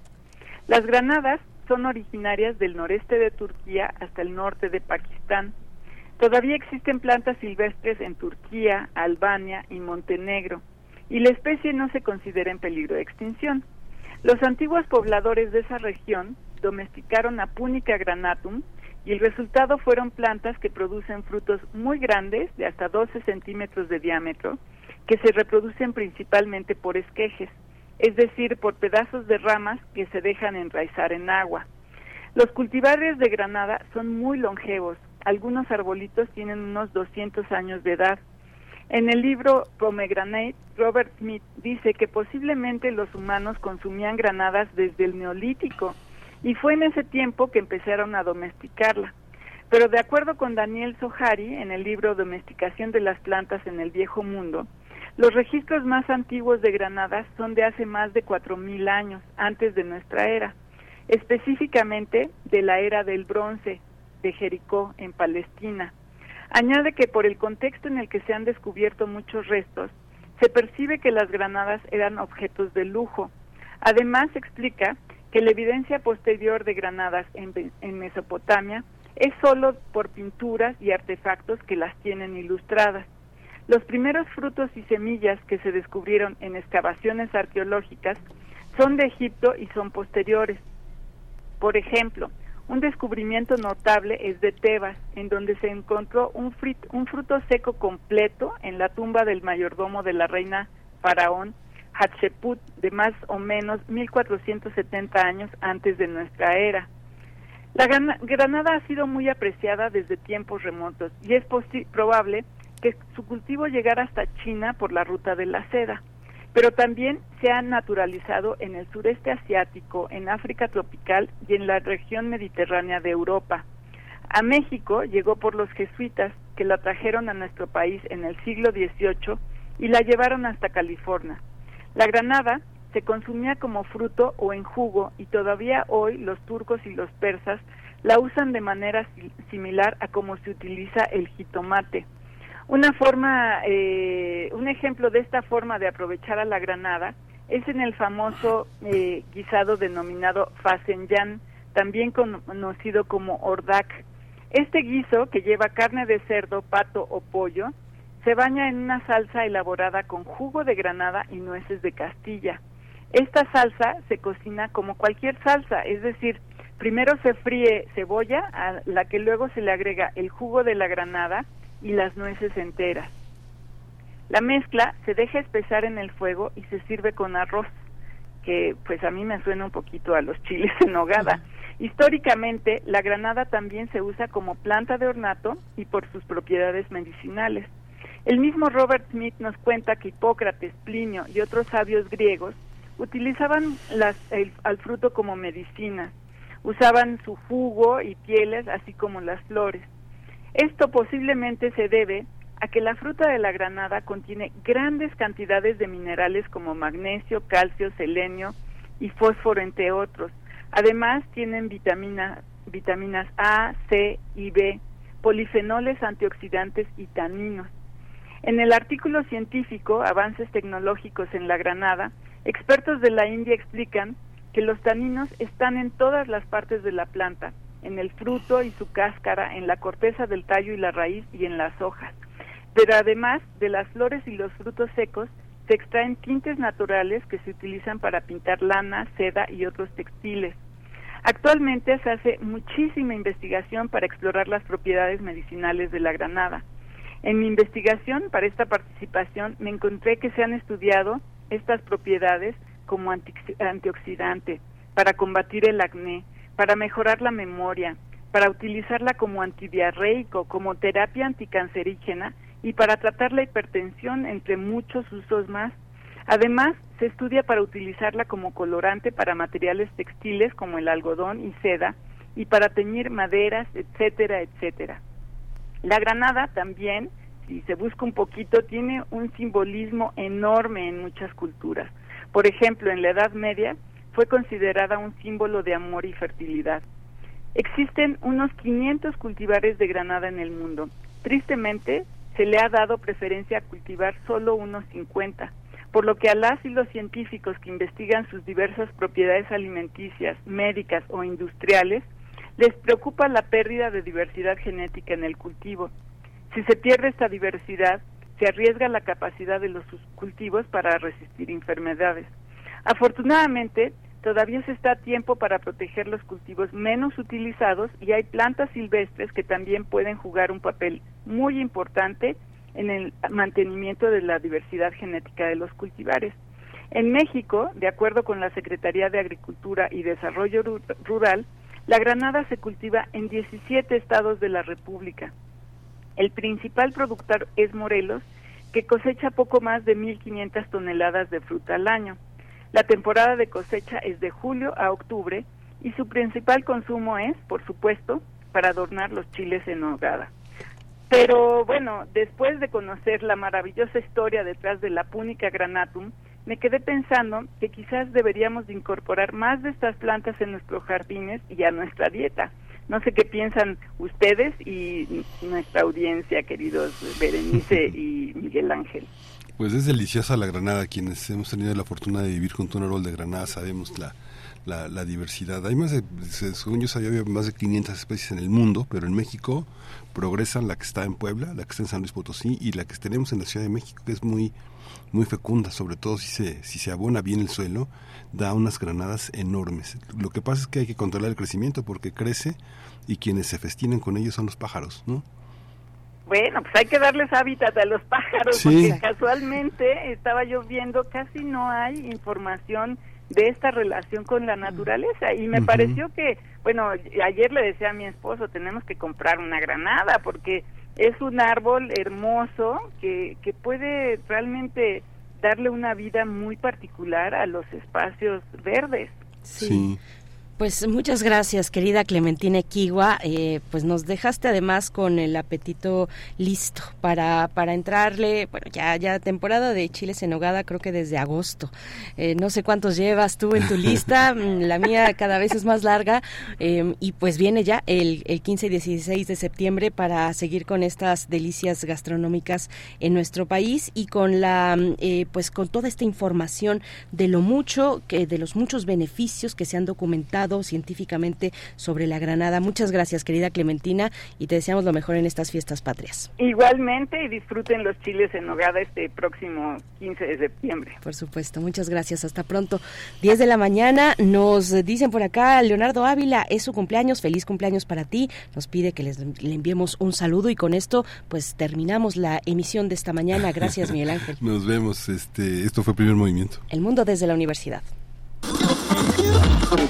Radio UNAM presentó Primer Movimiento. El mundo desde la universidad. Con Berenice Camacho y Miguel Ángel Gemain en la conducción. Rodrigo Aguilar y Violeta Berber, producción. Antonio Quijano y Patricia Zavala, noticias. Miriam Trejo, coordinación de invitados. Tamara Quirós, redes sociales. Arturo González, operación técnica. Locución, Tessa Uribe y Juan Staca. Quédate en sintonía con Radio UNAM. Experiencia sonora.